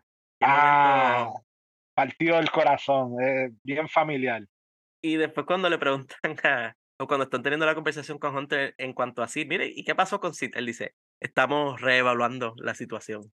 La chotía que le va a dar este Cide. Es lo Bueno, que yo yo- pienso para los, para los yo- próximos episodios. No sé, fíjate, porque algo que pasó es que cuando Tech estaba evaluando la información que trajo Echo, ellos se dieron cuenta ya que el Imperio tiene a, a Crosshair. Y yo estoy entre medio de que sea Sid la que lo shotee o que sean ellos que sabiendo que Crosshair está de prisionero, vayan a intentar a rescatarlo. Hay varias vertientes ahí posibles. Yo me sea, inclino, yo me inclino más a la segunda, que van a ir a rescatar a, a, a Crosshair. Y como pienso. inevitablemente se van a llevar a Omega, pues ahí es entonces que el season final y hay una separación entre ellos y el Imperio se queda con Omega y ahí se queda el cliffhanger del episodio y, no- y todos nos quedamos como que, pero ¿por qué? O A que, los el otro año, Season 3. Exacto. o que los, o los que los convenzan que dejen a Omega allá en Pabu. Pero fíjate, exacto, mucho. tiene, no, no, pero tienes un punto bueno. Eso es lo que me, me vino a la mente ahora, de que a lo mejor en- comienza esta conversación, tal vez viene Fi y dice, no, déjala aquí, no te la lleves. Y ellos se van hacia allá, pero el Imperio se entera que ella está en el otro lado, entonces los clones están en un lado, el Imperio en el otro y se llevan a Omega. Pero es que en cualquiera de las dos, para mí, yo veo el, season- el final de este season, Omega con el Imperio. No, no le veo otra.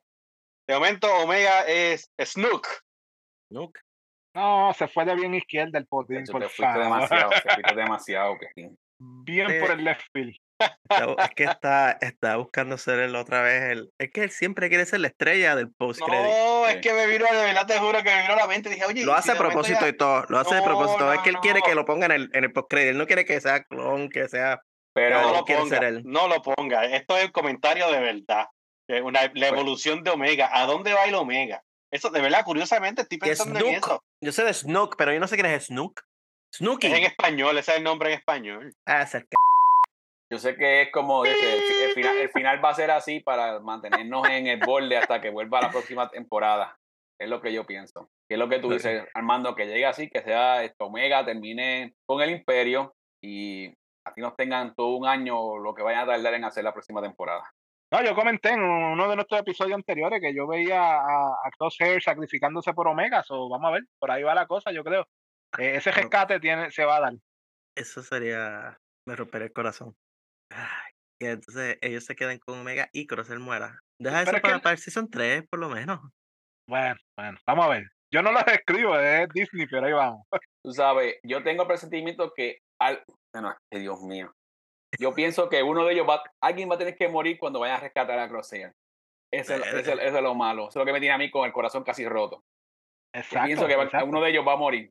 Va a Hauser, maten a Hauser, que maten a Hauser, a nadie le importa Hauser. Anyway, Pero sí nos enteramos entonces que Rex ya tiene montado una red de clones que, y que tiene varios que están hasta infiltrados en el imperio, que es como su red de información. Y que eso hace mucho sentido en cuanto a, a las iniciativas que ellos están tomando.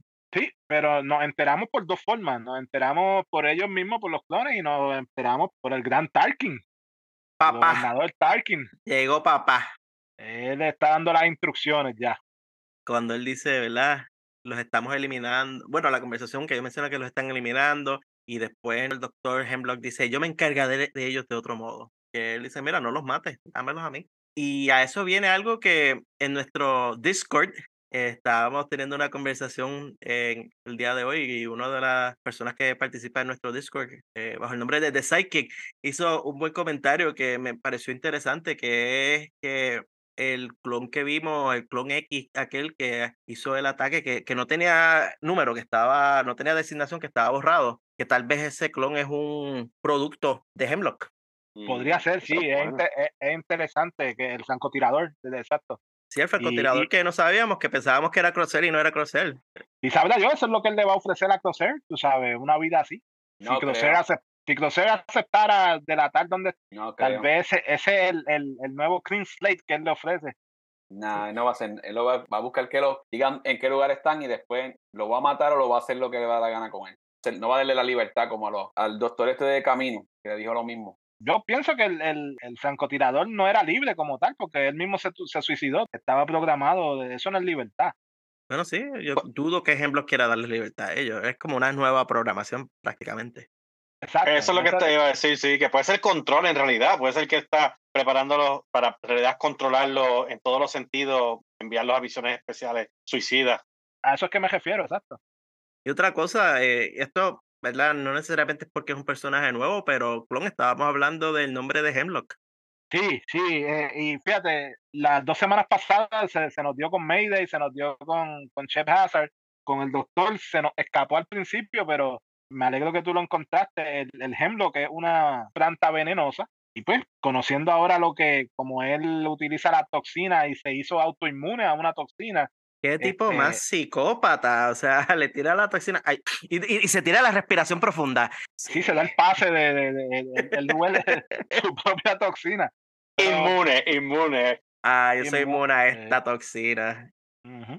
Pero lo están haciendo, mano, nos, nos ponen los, los, los temas ahí en los mismos nombres de los personajes.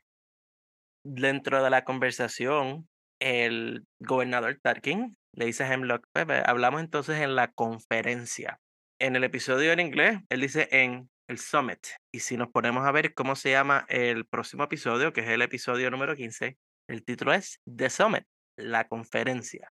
O sea que en el próximo episodio parece que entonces Hemlock y Tarky van a estar reunidos en el mismo lugar. Y Hemlock tiene asignación de llevarle el plan de, de qué es lo que él propone. Uh -huh. O sea que... Una presentación profesional en el, el sí, Summit. un TED Talk, si acaso. Eh, o, ¿verdad? Puede entonces llevarse a, al doctor Pershing, que le haga los slides así con, con, los ADN, un joven doctor Pershing, antes de... Y se rasque la oreja. Y se rasque la oreja mientras está diciendo, esto es un, esto es un excelente plan, y se toca la oreja. Pero no, sí, los, los próximos dos episodios, el primero se llama la conferencia de Summit, y el episodio final es el plan 99. Sabemos lo que es el plan 88, pero entonces, ¿qué es el plan 99? Porque parece ¿Eh? que ellos tienen como dentro de ellos sus códigos.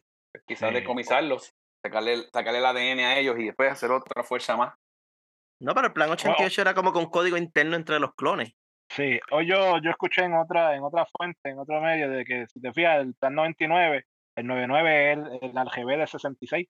Entonces, si 66 era la destrucción de ellos, pues 99 que fuera. Bueno, 66 es la destrucción como... de los Jedi. Exacto, exacto. 66 los puso a ser malos, ¿no? A disparar, a, a matar a, a, los que eran sus amigos que en cierta forma tal vez 929 sea como una reivindicación. Lo escuché en otro en otra fuente, no es lo que yo pienso, pero es, me está interesante de que es el juego de 66 al GB, 6699, uh -huh. pero por ahí vamos. Con el doctor, algo antes que, que sigamos, el, en el material que te recupera de que logra descifrar de, de, la computadora, dice que él pertenece a la división de, de ciencia avanzada, pero que esa división era clandestina y oculta, y nos da, nos da el nombre de, del doctor Hemlock, que es Royce. Y me parece interesante de que ya el tipo era malo porque lo votaron de, de, la, de la escuela, porque sus medios eran, eran no, no ético el tipo. Para mí el doctor Hemlock se ha convertido en, en el villano de esta temporada. Va por buen camino dentro de los villanos. Sí, no, entonces... y da, da hasta miedo. ¿Sí? Es uno de esos personajes que es como tenebroso, como que tú ves y especialmente con eso de la toxina y los venenos y y aguanta y todo ese tipo de cosas, pero se está describiendo mucho como, como un personaje de temor de verdad. Y el episodio termina con un enfoque hacia Carr, hacia Emily Carr. Yo creo que ella va a seguir cogiéndole compasión y, y se vio como que una duda en la cara de ella al final. Ella no desconectó a Crosser, no le dio la libertad, pero ese, ese enfoque en ella, hasta la manera en que ella se estaba moviendo y reaccionando sutilmente a lo que estaba pasando, a mí me está que ella va a llegar entonces a ser parte de lo que es o soltar a Crosser o ayudarlo de alguna manera. Y yo sé que ustedes están matando a Crosser, yo creo que ella es la que va a morir, pero anyway, veremos lo que pasa. ¡Ojalá! Bueno, de, de que es un imperial que cambia para el lado bueno, yo te la doy. Yo creo que sí, que por ahí va. Sí, sí, definitivamente. Hay algo ahí, una duda en, en ella. Puede ser que los trate de ayudar a escapar, eh, pero yo definitivamente ella va a ser un, algo clave en lo que viene, ya sea la escapada o, o morir o, o, o ese tipping point. Ah, ese tipping point puede ser ella. Here is how this is going to go. You will lower your blaster and hand over Omega. And I will allow you to keep breathing. Omega's not going anywhere with you. Well, who knew clones are so paternal? Fascinating. Vamos entonces a pasar a la remesa mala, el lote malo, The Bad Batch y su cierre de temporada, que fueron dos episodios, La Cumbre y Plan 99. Y como habíamos discutido antes en el podcast, fueron dos episodios que los puedes juntar y hablar con ellos como si fuera un solo episodio. Y así que así que vamos a discutirlos como un solo episodio que básicamente son. Y no los vamos a separar, vamos a hablar completamente de ellos. Yo voy a hacer como siempre el, resumen corto que nos dice que el lote malo decide rescatar a Crosser, pero primero necesitan encontrar la base secreta donde se encuentra capturado. Una cumbre en Eriadu es la oportunidad perfecta para seguir los pasos al misterioso Dr. Hemlock. Sin embargo, un ataque de rebeldes extremistas desvía por completo los planes y empeora la situación de la Fuerza Clon 99. Ya hicimos nuestras reacciones spoiler free, ahora pues que estamos aquí en familia y en confianza y en nuestro podcast reacciones con spoilers. ¿Qué les parecieron estos episodios? Bueno, pues yo voy primero, entonces, eh, como dije el, el viernes, eh, tremendo, tremendo fin de temporada, único, verdaderamente nos dieron mucho en, en- en esos dos episodios. Y hay pues, la promesa de que tiene que haber un Season 3, o sea, una tercera temporada es justa y necesaria. Después entramos en detalle en los eventos del episodio, pero en general, ah, necesario una, una temporada 3. Definitivamente la historia tiene, tiene que seguir, porque, bueno, I mean, obviamente hay asuntos ahí que, que con- tienen que continuar y resolverse en una próxima temporada. Yo solo espero que no tome tanto tiempo en, en- en volver a otra temporada, porque es mucho tiempo. Algunas de estas tempor- de estos shows han tomado mucho tiempo en retomar la historia y, y es mucho sufrimiento para aguantar por tanto tiempo. Bueno, un episodio muy bueno, este, triste la misma vez, pero como dicen ustedes, ahí todavía hay material por- todavía por cubrir. Nos dejaron con ganas de más, así que esperamos por la próxima temporada, si Dios permite. Yo, yo espero que ese sea el anuncio en, en ay, ¿cómo se llama? En, en la conferencia de ah, en Celebration, esa es la palabra que estoy buscando, perdonen. Yo espero que ese sea el anuncio en Celebration, de que o sea, eh, anuncien una tercera temporada.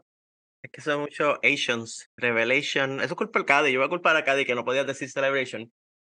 Pero sí, yo tengo la esperanza de que haya un panel mágico en Celebration y que digan, mira, aquí tenemos la tercera temporada y hasta mitad. La tenemos casi lista para soltarla el año que viene. Así que ya Celebration está a par de días, este episodio sale el lunes, así que cuatro días después ya vamos a estar viendo noticias salir, así que esperemos que eso se anuncie, pero no, yo como ustedes dicen, este episodio fue bien sentimental, fue un episodio que nuevamente retomo lo que llevo diciendo ya como cinco veces en este episodio, Star Wars es sufrimiento, Star Wars es dolor, pero también Star Wars es esperanza, así que bueno, vamos a hablar, vamos a hablar del episodio. eh, el doctor Hemlock, mano. El doctor Hemlock, cuando el episodio empieza, nos dejan saber que el tipo es un fantasma para los archivos del, del imperio. O sea, el tipo, tan, tras que es uno de los mejores villanos que hemos tenido, el tipo para todos los propósitos no existe. Definitivamente es un personaje misterioso, ha salido de momento, e incluso se discute en, en la trama que no hay ¿verdad? Los archivos son bien limitados, no hay información de él, de dónde viene. Es bueno porque le añade al misterio del personaje y, al temor que ha creado solamente, ¿verdad? En estos pocos episodios de intriga. De- definitivamente que me gusta el misterio.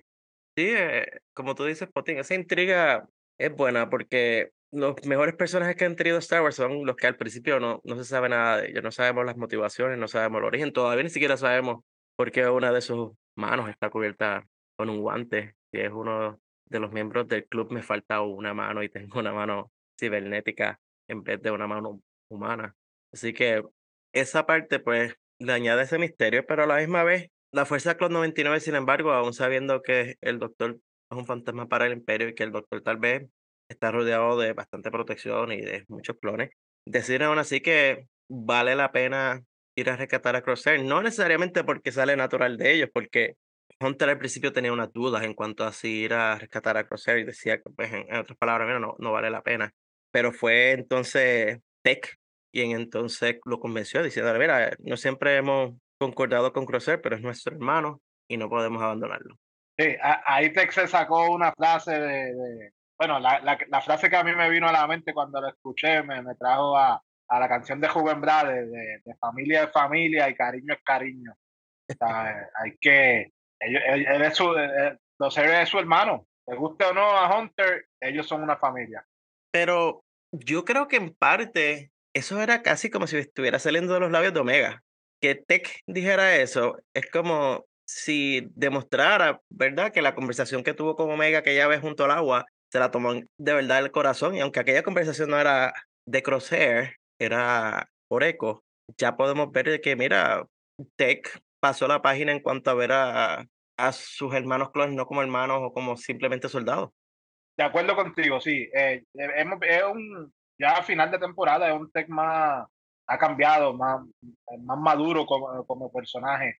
Y ha salido, porque si, si lo pensamos bien, Tech es el, el típico nerd, ¿no? El- el- y se le hace difícil expresar sus sentimientos, pero ya ha ido aprendiendo a, a decirlo abiertamente.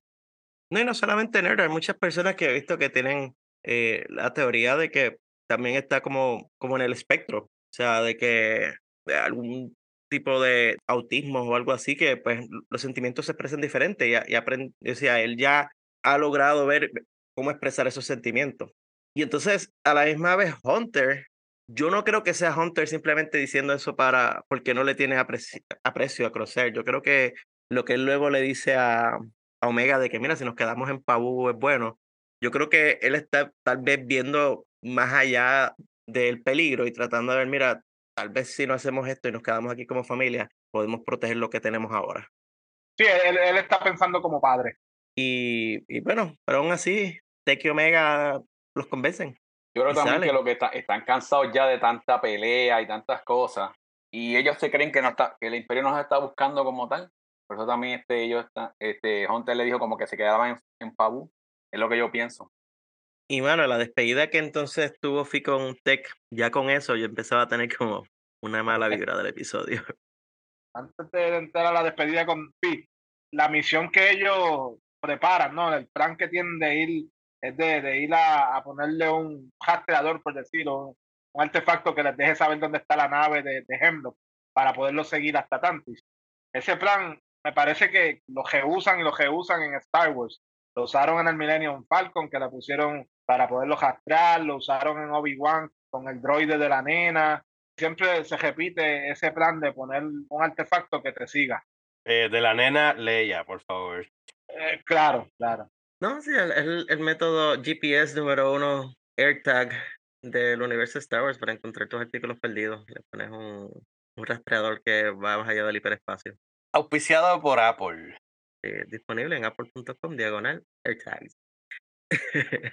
Espero mi cheque la semana que viene. Eh, no, pero no, no, o sea, en un universo tan grande creo que es la manera más fácil, aunque no es la manera, ma- la manera más segura de, ¿verdad? de lograr encontrar a alguien, porque aún así tienes que como que acercarte bastante. A menos que sea la doctora Afra, que en los cómics ella pone como cinco rastreadores sin que la gente se dé cuenta. O como diría Potín, spoiler alert. bueno, ahora sí, esa despedida de Fi con, con Tech, como hay cariño, ¿eh? Ahí, eh, eh, creo que le podríamos llamar eso cariño, tal vez. Por lo menos de parte de ella hay cariño. Brown Eyes. Fue difícil de ver porque ella como que trataba y trataba y te que estaba en- tan concentrado en su misión. Me hubiese gustado ver la otra despedida, pero ya eso era como un omen, como dirían en inglés. Pero por eso yo digo que yo le llamo a, a Tech el nerd, porque él como que no capta el mensaje de ella, le- le- ese, ese lenguaje del amor como que se le fue por encima y no, no lo captó. Yo esperaba más de su parte, fíjate. Y un momento como que hubo como un segundo de pausa, como que él se quedó mirando y yo creí que iba a decir- decirle algo a, a Fi. Pero Eh, acuérdense que ellos, ellos fueron creados para no tener sentimientos ni nada. Estamos viendo los pocos sentimientos que estamos viendo porque pues los han adquirido con el tiempo, pero ellos están, ellos fueron creados para, para la guerra y pues para no sentir nada. Esa despedida seca nos llevó entonces a Eriado, que es planeta de, de Papi Tarkin, y eso es Papa. Yo anoté aquí, pues, me puse a buscar dónde fue que Eriado salió por primera vez y fue en el libro Tarkin, que excelente libro, por cierto, la, historia de Tarkin, y, y Eriado es donde, de donde salió la familia de él. Y esta es la primera vez que lo vemos en televisión o en alguna película, el planeta Eriado. Lo tengo por ahí de adorno en un bookshelf. Yo lo compré digital, tengo que ahora buscar la versión física, por eso de que la biblioteca de Clonto se va más impresionante que la mía. Pues fíjate, la somos dos, somos dos porque ese me falta a mí, eh, es de los pocos que me faltan. Pero Eriadu, para la gente que es de Puerto Rico, la base o el lugar donde estamos reunidos me recordó como a ¿A el qué? Parque de la Ciencia. Ah, fíjate, a mí se me pareció otra cosa. La cruceta del vigía, a mí me acuerda. Eh, La esa misma, yo- cruceta. Esa misma, tiene forma de cruz y todo, y está en una montaña. Y pues ¿Tú nunca quieres- ido al, par- al Parque de la Ciencia. El del Parque de la Sí, Ciencia se sí, parece más. sí. Pero tan pronto lo vi, dije, ya, Armando va, va a dar un brinco, porque esa es la cruceta del vigía. Ah, que es la cruceta. Yo, para las personas que escuchan este podcast de alrededor del mundo, en nuestro Twitter y en nuestro Facebook, cuando salga este episodio, yo voy a poner una foto de la cruceta y una foto de cómo se llame el edificio este del Parque de las Ciencias en Bayamón. Y vamos a hacer un poll y vamos a que ustedes decidan a qué se parece más la base de Tarkin. Yo digo que no es la cruceta porque la cruceta es pequeñita y eso es más grande. Pero anyway, la cruceta slash Parque de las Ciencias de Tarkin y el peor sistema de transportación, mano, porque esos cables, esos cables como que hacia la montaña está, está fuerte. Sí, es, el tremendo, eh, no tranvía, este, ¿cómo se llama? Teleférico, es la palabra que te- el teleférico. es La parte en que ellos se, se montan en él, cuando miran para abajo, la, la verdad que, que estaba alto. No fue lo mejor, ya desde el principio decía contra Record. Record quedó de las alturas y le ponen otra misión de las alturas. No, y ahí, ahí con Record hay una parte cómica cuando le dicen, no, que tenemos que ser exactos, con precisión, y todos lo miran como que, y él le dice, sí, yo puedo, yo puedo. Pero yo mirando esto, yo decía, pero ¿por qué? O sea, tenían que ser como los mandalorianos la semana pasada y escalar la montaña ya. O sea, no tienen que irse por ese teleférico y pasar todos esos líos que pasaron. Bueno, pero estaban bastante alejados cuando ponen el view así de, de lo lejano que estaba. No sí, yo lo como sé, que hab- había una- pero, pero que escalaran y ya se iban de hiking. Tú nunca has escuchado de caminata. O sea, tú te ibas a la base, caminabas, llegabas escalabas. Y cuando terminaras, bajabas por el sitio donde subiste. Hay que ver la, hay que ver la topografía del terreno para poder tomar una decisión para, ¿verdad? Cuadrar tu ruta y definitivamente le iba a tomar demasiado tiempo. Y van a tomar demasiado mucho tiempo, sí, exactamente. Cada Bueno, está a- pensando como un scout. Vamos, vamos a decir que Tech fue el que desarrolló el plan y él encontró la mejor de las posibilidades. Ujú, ujú, Yo sé que Tech. Sí, ok. ujú. Pero, mano, vamos a hablar un momento entonces de, de esta conferencia o este que estaban teniendo los, los amigos de Tarkin. Habían cinco personas en total, que aquí yo las anoté. Tengo a Wilhoff Tarkin, que nosotros ya conocemos clásicos desde la primera película de Star Wars. Junto a él estaba la otra persona más reconocida, Orson Krennic, que era de la película Rogue One. También estaba un personaje llamado Hertz Romodi, que también apareció en la película original de Star Wars en el 77, y Rogue One. El otro que estaba ahí era Barton Coburn, que salió en Clone Wars, comenzando la tercera temporada. Y pues por último, Royce Hemlock, que está tratando de llegar a los niveles villanos de Tarkin y Krennic. Pero Hemlock estaba como que tan negativo, él no quería ni estar allí. Como que, ¿para qué rayos estoy aquí, mano? ¿Qué ustedes quieren? Yo me quiero ir a hacer mis experimentos. Yo sé, ¿pero Es qué le pasa a que- este tipo? Yo creo que el approach de él o, o el acercamiento de él a la misión que tiene, él piensa que las otras cuatro personas que estaban ahí están por debajo de él. O sea, porque él es un doctor que es parte de, ¿cómo es que se llamaba, Clon? La División Avanzada de Ciencia. La división de, de ciencia avanzada. Sí. Y está rodeado de cuatro tipos que en su, bueno, Krennic es un- el que más cerca se acaso y Krennic, si le vamos a, a decir algo, es que es ingeniero más que, más que científico. Porque no so- Erso, no Erso solo era eso, más, yo más creo que, que él se siente en, mayor, mayor potestad porque tiene una misión directa del emperador. Es Exacto. el proyecto del emperador. Sí, entonces tienes a Tarkin, porque cuando ellos están hablando, Tarkin pone, tiene la, eh, la estrella de la muerte en la mesa, eh, eh, en un diagrama. Yo creo que él ve como que, mira, yo estoy aquí reportándome hacia Tarkin, pero no me importa, ustedes son, ustedes no son nadie al lado mío. No, te digo, él, él se está desarrollando como uno de los mejores villanos ahora mismo. Me gustó la, la frase que utilizó Tarkin para justificar la creación o el desarrollo de la Estrella de la Muerte cuando dice, debemos establecer una estrategia global de unificación galáctica para disuadir la disidencia y el egoísmo desenfrenado. Me encanta que él vea a las personas que son enemigos del imperio como egoístas. Eh, él se está bebi- bebiendo el culé, como decimos, de la utopía imperial que, No, pero es que. Tarkin, Tarkin es el que está dándole vueltas a la, a la cuchara en el culé. O sea, él, él- Sí. él- él le da a la gente el culé. Anyway, Hemlock menciona entonces que él ve como que puede crear una mejor sociedad por medio de la clonación. O sea, y, y eso para mí lo vi como una conexión con los argumentos que estaban haciendo Pershing en The Mandalorian. Que él decía que por medio de la clonación iba a lograr mejorar todo. Y pues, en cierta manera, Hemlock, yo creo que también eso es lo que lo hace sentir que, que su misión va por encima de todo, que él va a mejorar la sociedad completa. Sí, a mí, a mí me gusta como él dice que él va a crear una sociedad iluminada a través de la alteración molecular. Y ahí se tiene una frase que me gusta mucho que dice que como que la ciencia no se ajora. Eh, Porque tal quien le pide que cuánto tiempo se va a tardar.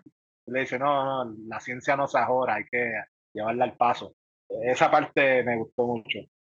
Sí, pero y también Tarkin demuestra sus reservas en cuanto a tener los clones, porque él menciona cómo los clones llegaron a desarrollar individualidad.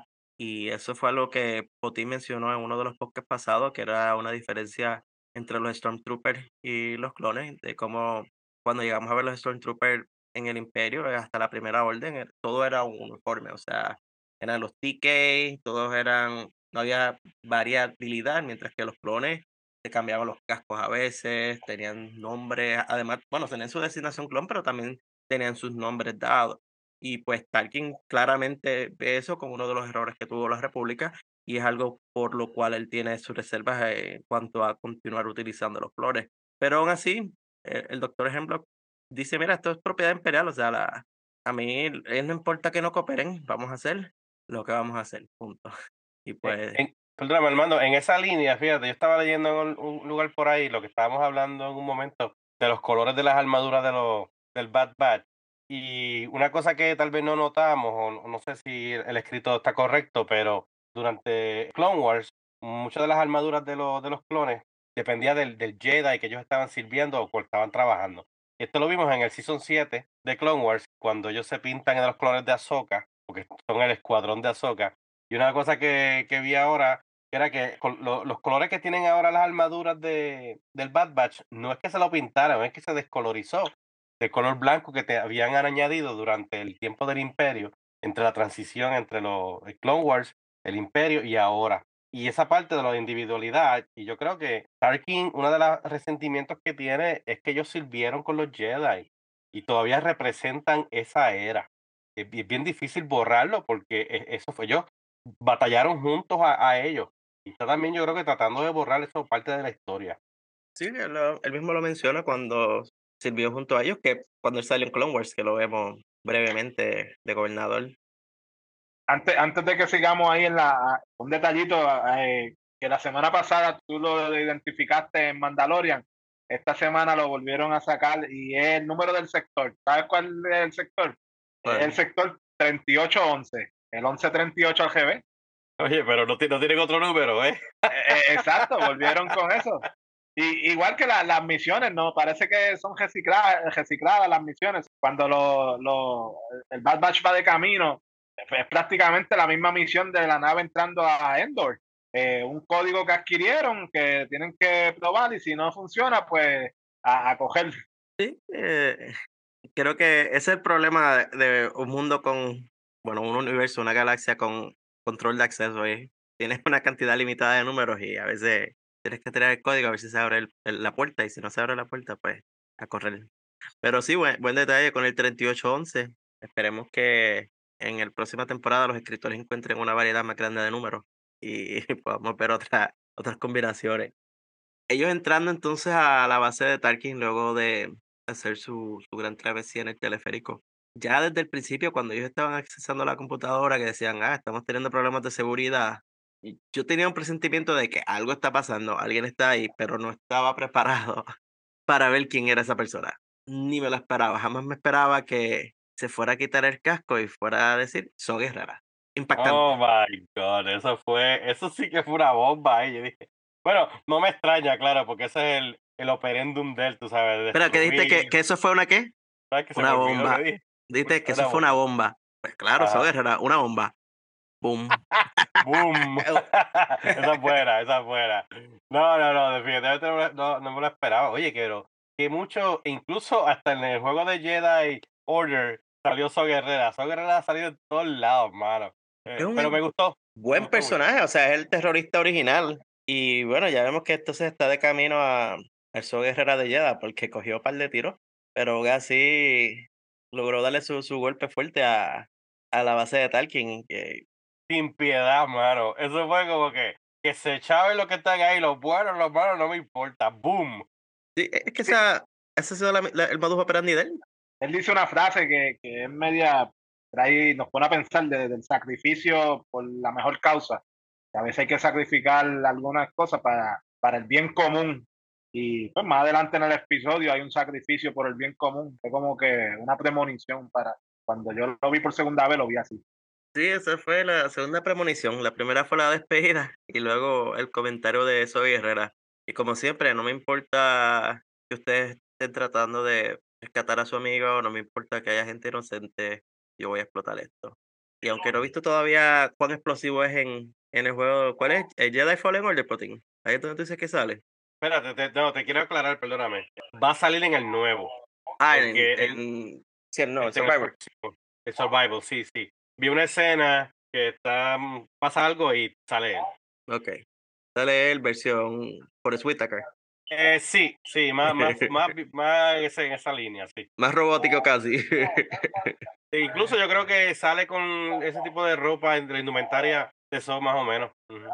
Ok. Luego de ver, ¿verdad? Soy y su ataque, yo primero pensaba que Soy iba a escapar de mala pata en la nave que tenía el rastreador que le habían puesto los clones y que entonces los clones iban a estar rastreando a Soy Guerrera por un momento. Pero no, fue peor, el rastreador voló en canto y pues los clones tuvieron que hacer su, su escape porque todo estaba explotando y Tarkin envió a, a sus fuerzas para, para defenderse. Tarkin fue también el mejor, o sea, cuando le advierte, pero señor, nuestros soldados están, están en las vías y él, en inglés dirían, did I stutter? Como que, sí, Eh, ni, ni palpadeó, los mandó, olvídate, dele para allá. sí, o sea, tira, dispara y mata a quien tengas que matar, yo quiero esos flores. Eso entonces nos llevó a- al momento de impacto.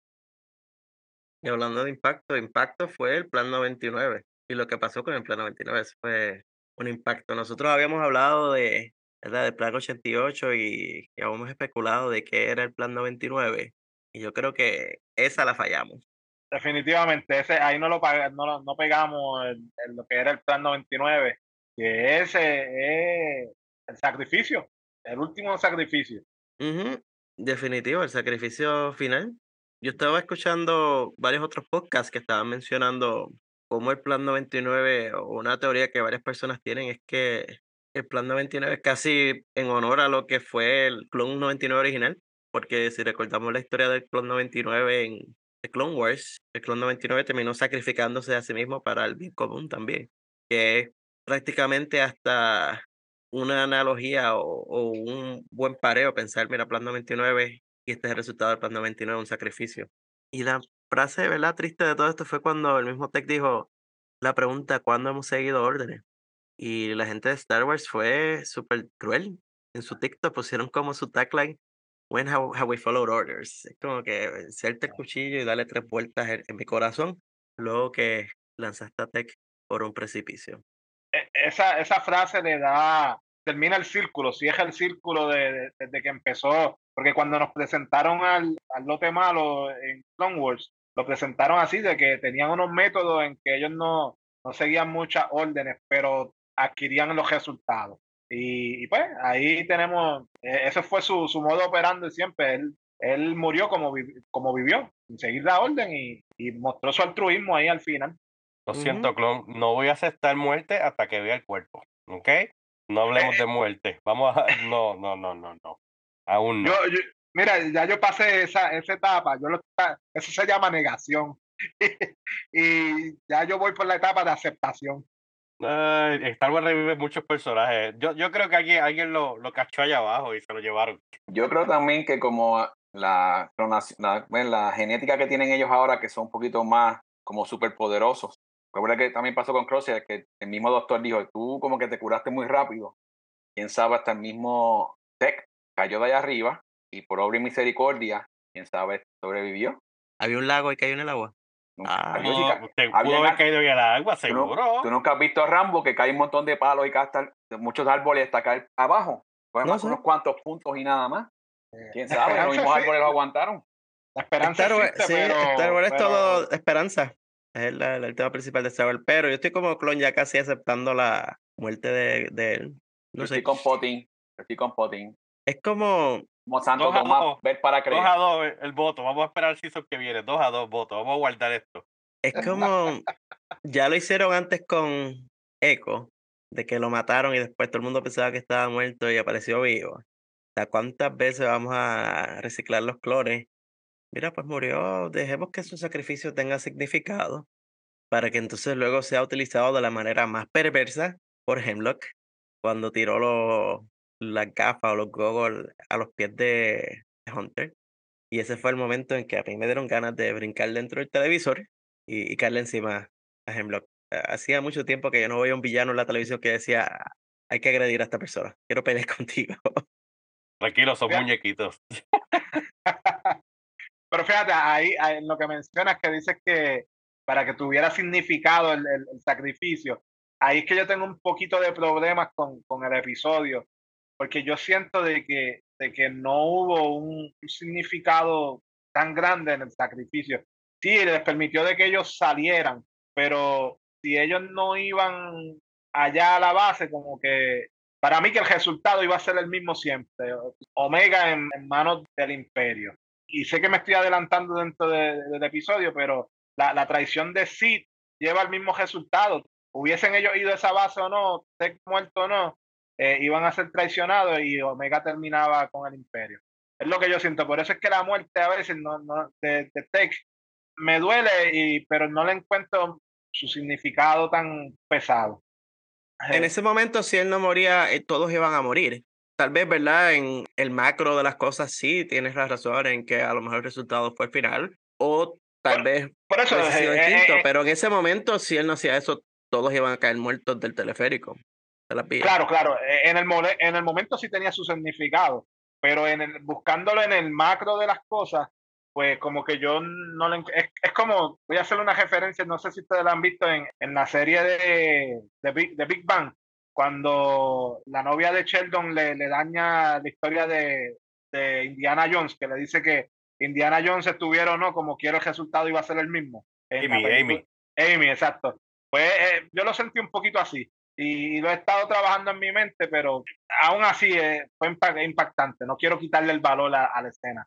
Además que si me permiten otra referencia, cuando está guindando así de la, de la cuerda, se me pareció, y, y tiene el teleférico arriba, se pareció mucho a una escena de Jurassic Park, que ellos también están guindando de una cuerda. A mí me decepcionó, me decepcionó un poco. En realidad, que los dos episodios fueron en esa situación.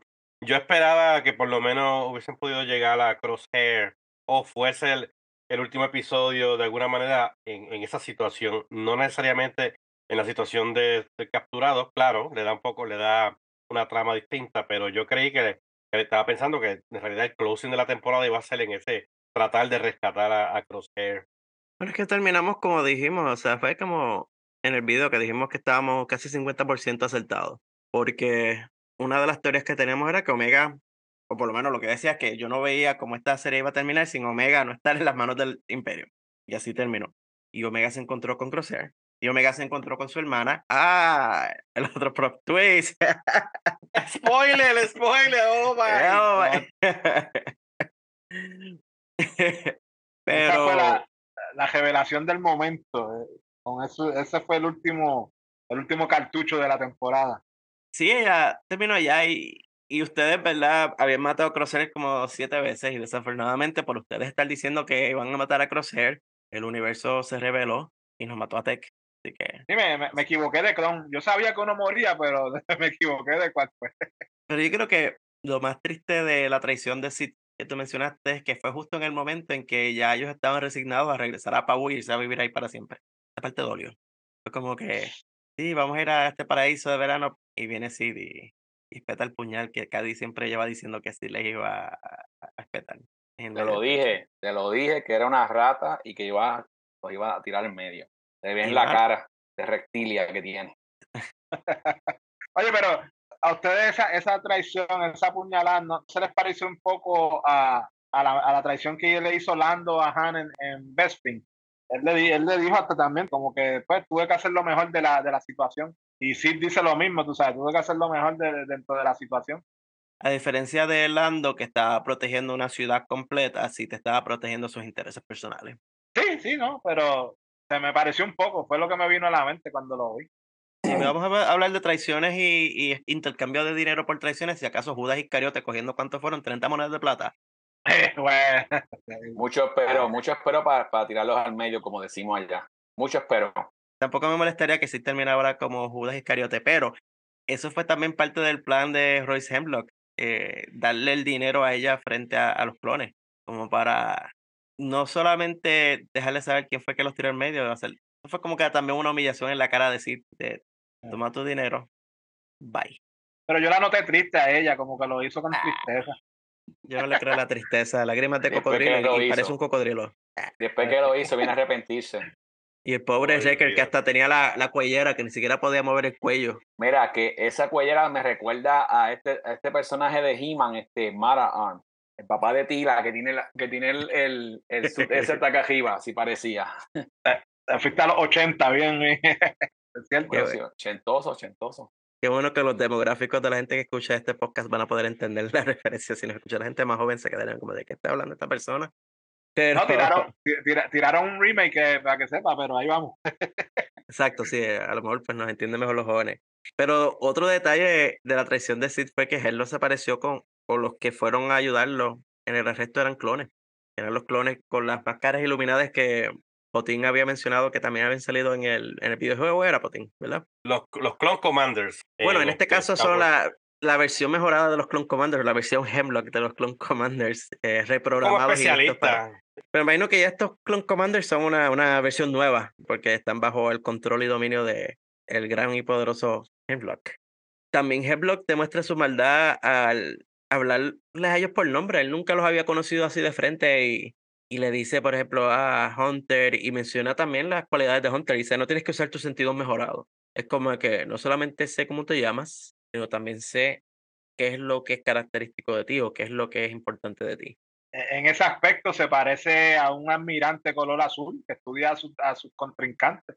Cierto, cierto. Como te gusta, como te gusta traerlo a colación. Maldito almirante de color azul. Lo que sí sé es que Hemlock hasta lo humilla a Hunter cuando dice, "Ah, no sabía que los clones eran tan pa- paternales cuando ve ese, ese afán de ellos de proteger a Omega, especialmente cuando ella se aparece, ¿verdad? Porque no sigue las instrucciones de ellos y viene y trata de ser la héroe para caer de la manera más tonta cuando le brinca un, un clon detrás y le dispara el Stone Gun. De por cierto, ya que estábamos hablando de a qué nos recuerdan escenas del episodio, el escape inicial de ella me recordó a cuando trataron de esconder a Jean Erso en Rogue One, que porque él abrió la, la tapa así de, de que parecía como un túnel y ella estaba bajando por las escaleras, es bien similar a cuando Galen Erso, o la, bueno, no fue Galen Erso, fue la mamá que llevó a, a la arena Jean Erso y, y la escondieron y Zoe Guerrera la rescató, aunque en este caso, ¿verdad? Zoe Guerrera no rescató a nadie, pero fue como un intento similar de rescate. Y pues, la pobre Omega se nos fue. Ahí en, en esa secuencia antes de estuvo chévere de que se reencontraron con el droide de camino de Omega, eh, AC. Yo hasta estaba asustado de que se lo iban a dejar así. No lo veíamos desde el principio casi. Se quedó con, con O sea que se- Hunter y, y, y Echo. Ah, Ok. Hunter y Echo y Wrecker tienen a, a Tarkin que los quiere, porque Hemlock menciona que Tarkin quiere que se los lleven aéreados, no se los iba a llevar con ellos, con él a Tantis. Sí, él los quiere entrevistar pers- personalmente, si ya hay algo ahí. Ya cayeron en, el, en el radar de Tarkin. Yo creo que la- las entrevistas de Tarkin no, no son conducentes a adquirir información, tal vez es más bien un poco más, tal vez te Tortura. encuentres, te encuentres con un ITO de esos que él tenía par escondidos en, en la Estrella de la Muerte. Oye, pero me gustó esa parte que él dice, ah, no se preocupen, aquí estamos seguros. Chan, chan, chan. Por un momento, como que se apretó la cosa.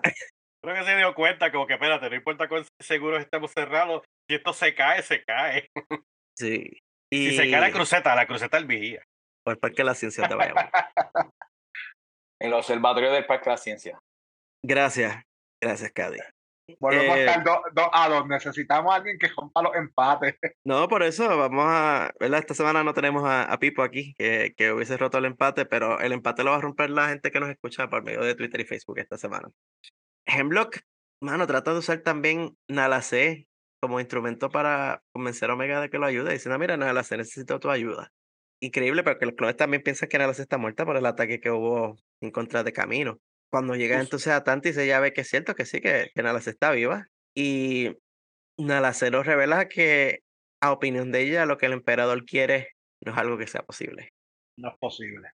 Dios, sabemos que de verdad es un tantito posible, pero las aspiraciones son grandes de lo que quiere el emperador y, y lo que y la tecnología que ellos tienen. Eh, En realidad utilizó ambos, este, a Omega y a Nala C, la conexión de sentimientos que tienen ambos para manipular a ambos, uno, uno con el otro, y a, y a fin de cuentas es para el beneficio de, de Hemlock. Sí, la pregunta entonces es, nosotros tenemos la impresión de que a base de lo que vimos en la secuela, tenemos como que una idea de lo que quiere el emperador, pero ¿qué exactamente el emperador le pidió a Nala C? Ella piensa que es imposible. Pues No, no, no lo dicen claro, pero yo entiendo que, que debe ser una de dos. O es algo con la sensibilidad a la fuerza, ¿no? A, a- poder ser sensible y utilizar la, la fuerza. O la transferencia de, de llamémoslo, de, de la esencia, del espíritu de una persona a, a un clon.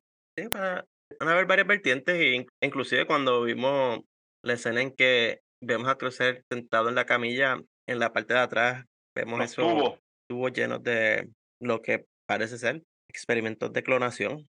Que se parecen mucho a, a los tubos que se vieron en, en Mandalorian con Pershing. Sí, que y, y hablando, ¿verdad?, de la diferencia en cuanto a, a tiempo. O sea, no, no estamos hablando de uno o dos años entre el periodo de The Bad Batch y el periodo post-imperial de Mandalorian. O sea que es posible ver, ¿verdad?, los días tempranos de esa experimentación y tal vez cuál era la misión.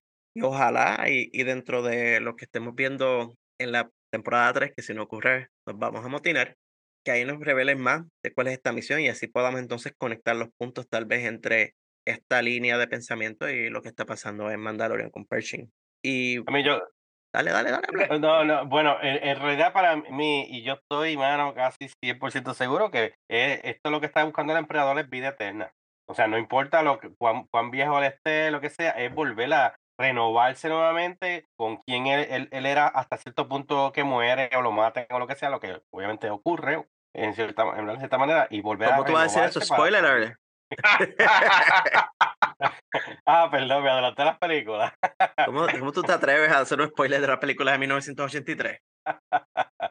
Puede ser diferentes vertientes, pero para mí es tener vida eterna, el emperador nunca morir, con eso de la clonación. Bueno, a mí me gusta, fíjate, que Emery fuera hermana de los clones porque hace más sentido lo, en cuanto a contestar mi pregunta de por qué ella demostró compasión hacia Crosshair, porque a lo mejor ella, al igual que Omega, tiene más sentimientos, o sea, no está tan programada a ser soldado como ellos. Y me, No, cogieron, ya, me co- me cogieron. No me lo imaginaba que fuera ella, hermana. Ha- Hace sentido desde la, la semana pasada decíamos de por qué Crosshair tampoco lo disparó. Eh, ellos se reconocieron de parte y parte. Para mí que él la reconoció como un clon. Interesante. Nos tendremos que esperar a la temporada 3 a ver si Crosshair hizo ese reconocimiento, que no me sorprendería, ¿verdad? Porque ellos todos son buenos en observación.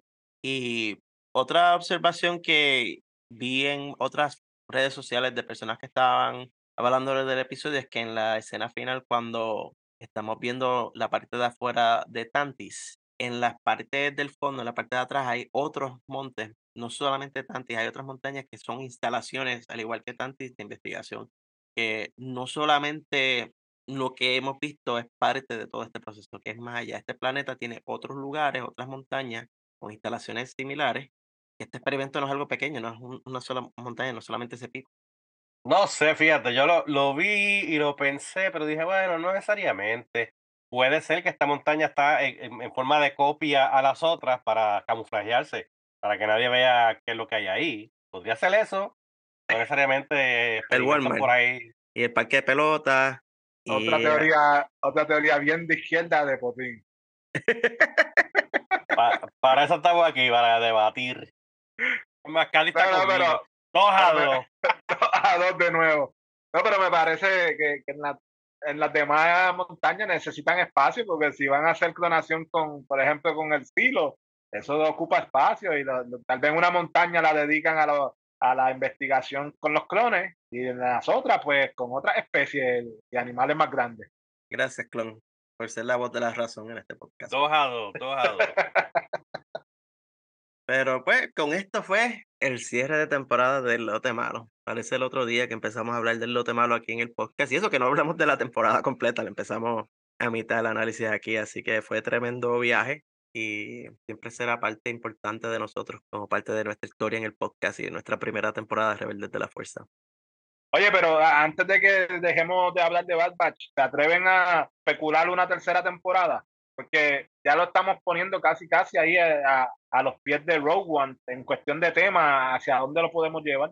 Bueno, en cuestión de tema, en cuestión de línea de tiempo, porque ya estamos viendo a Orson Krennic como un personaje envuelto y principal junto a Tarkin, o sea, la estrella de la muerte, Tarkin le pide, dame una actualización del proyecto estrella, en inglés fue en el proyecto Stardust, que es la estrella de la muerte, que eso se va a convertir en el enfoque principal del imperio muy pronto, entonces tenemos que también está escalando en timeline a la misma vez que Andor. Ujú. Por eso es, es un tiempo, la cronología es, es apretada ahí y todavía tenemos que llevar a, a Rex y Gregor allá al, al planeta donde están pescando y ya ver los viejos. o no sé, quisiera pensar ideas para, para una tercera temporada, más allá de solamente querer salvar a Omega, la reunión para el beneficio de nosotros los fanáticos, la reunión de, de lo que queda del Bad Batch, pero como que darle una trama como tal me está dando trabajo.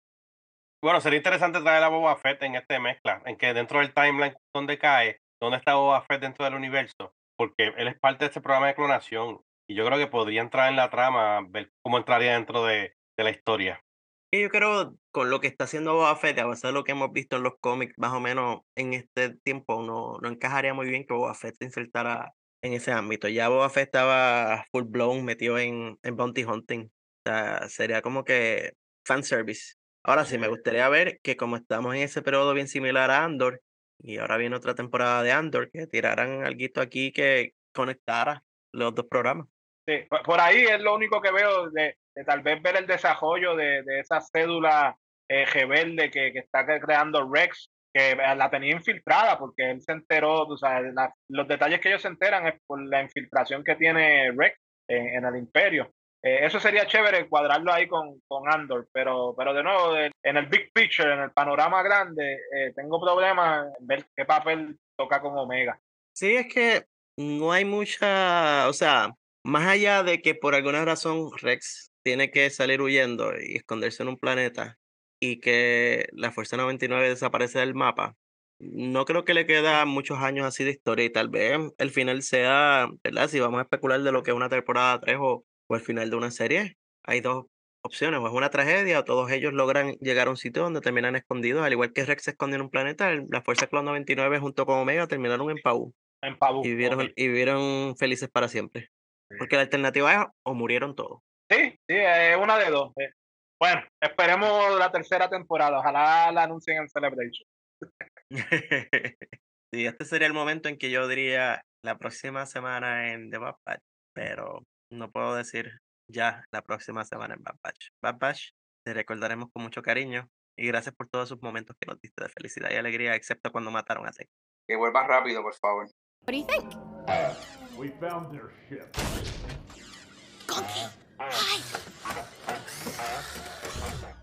Gracias por acompañarnos en este viaje al tiempo, recordando nuestros episodios de la segunda temporada de Lote Malo. Los invito a que nos acompañen ahora en esta tercera temporada, donde traeremos nuevas perspectivas, comentarios y teorías.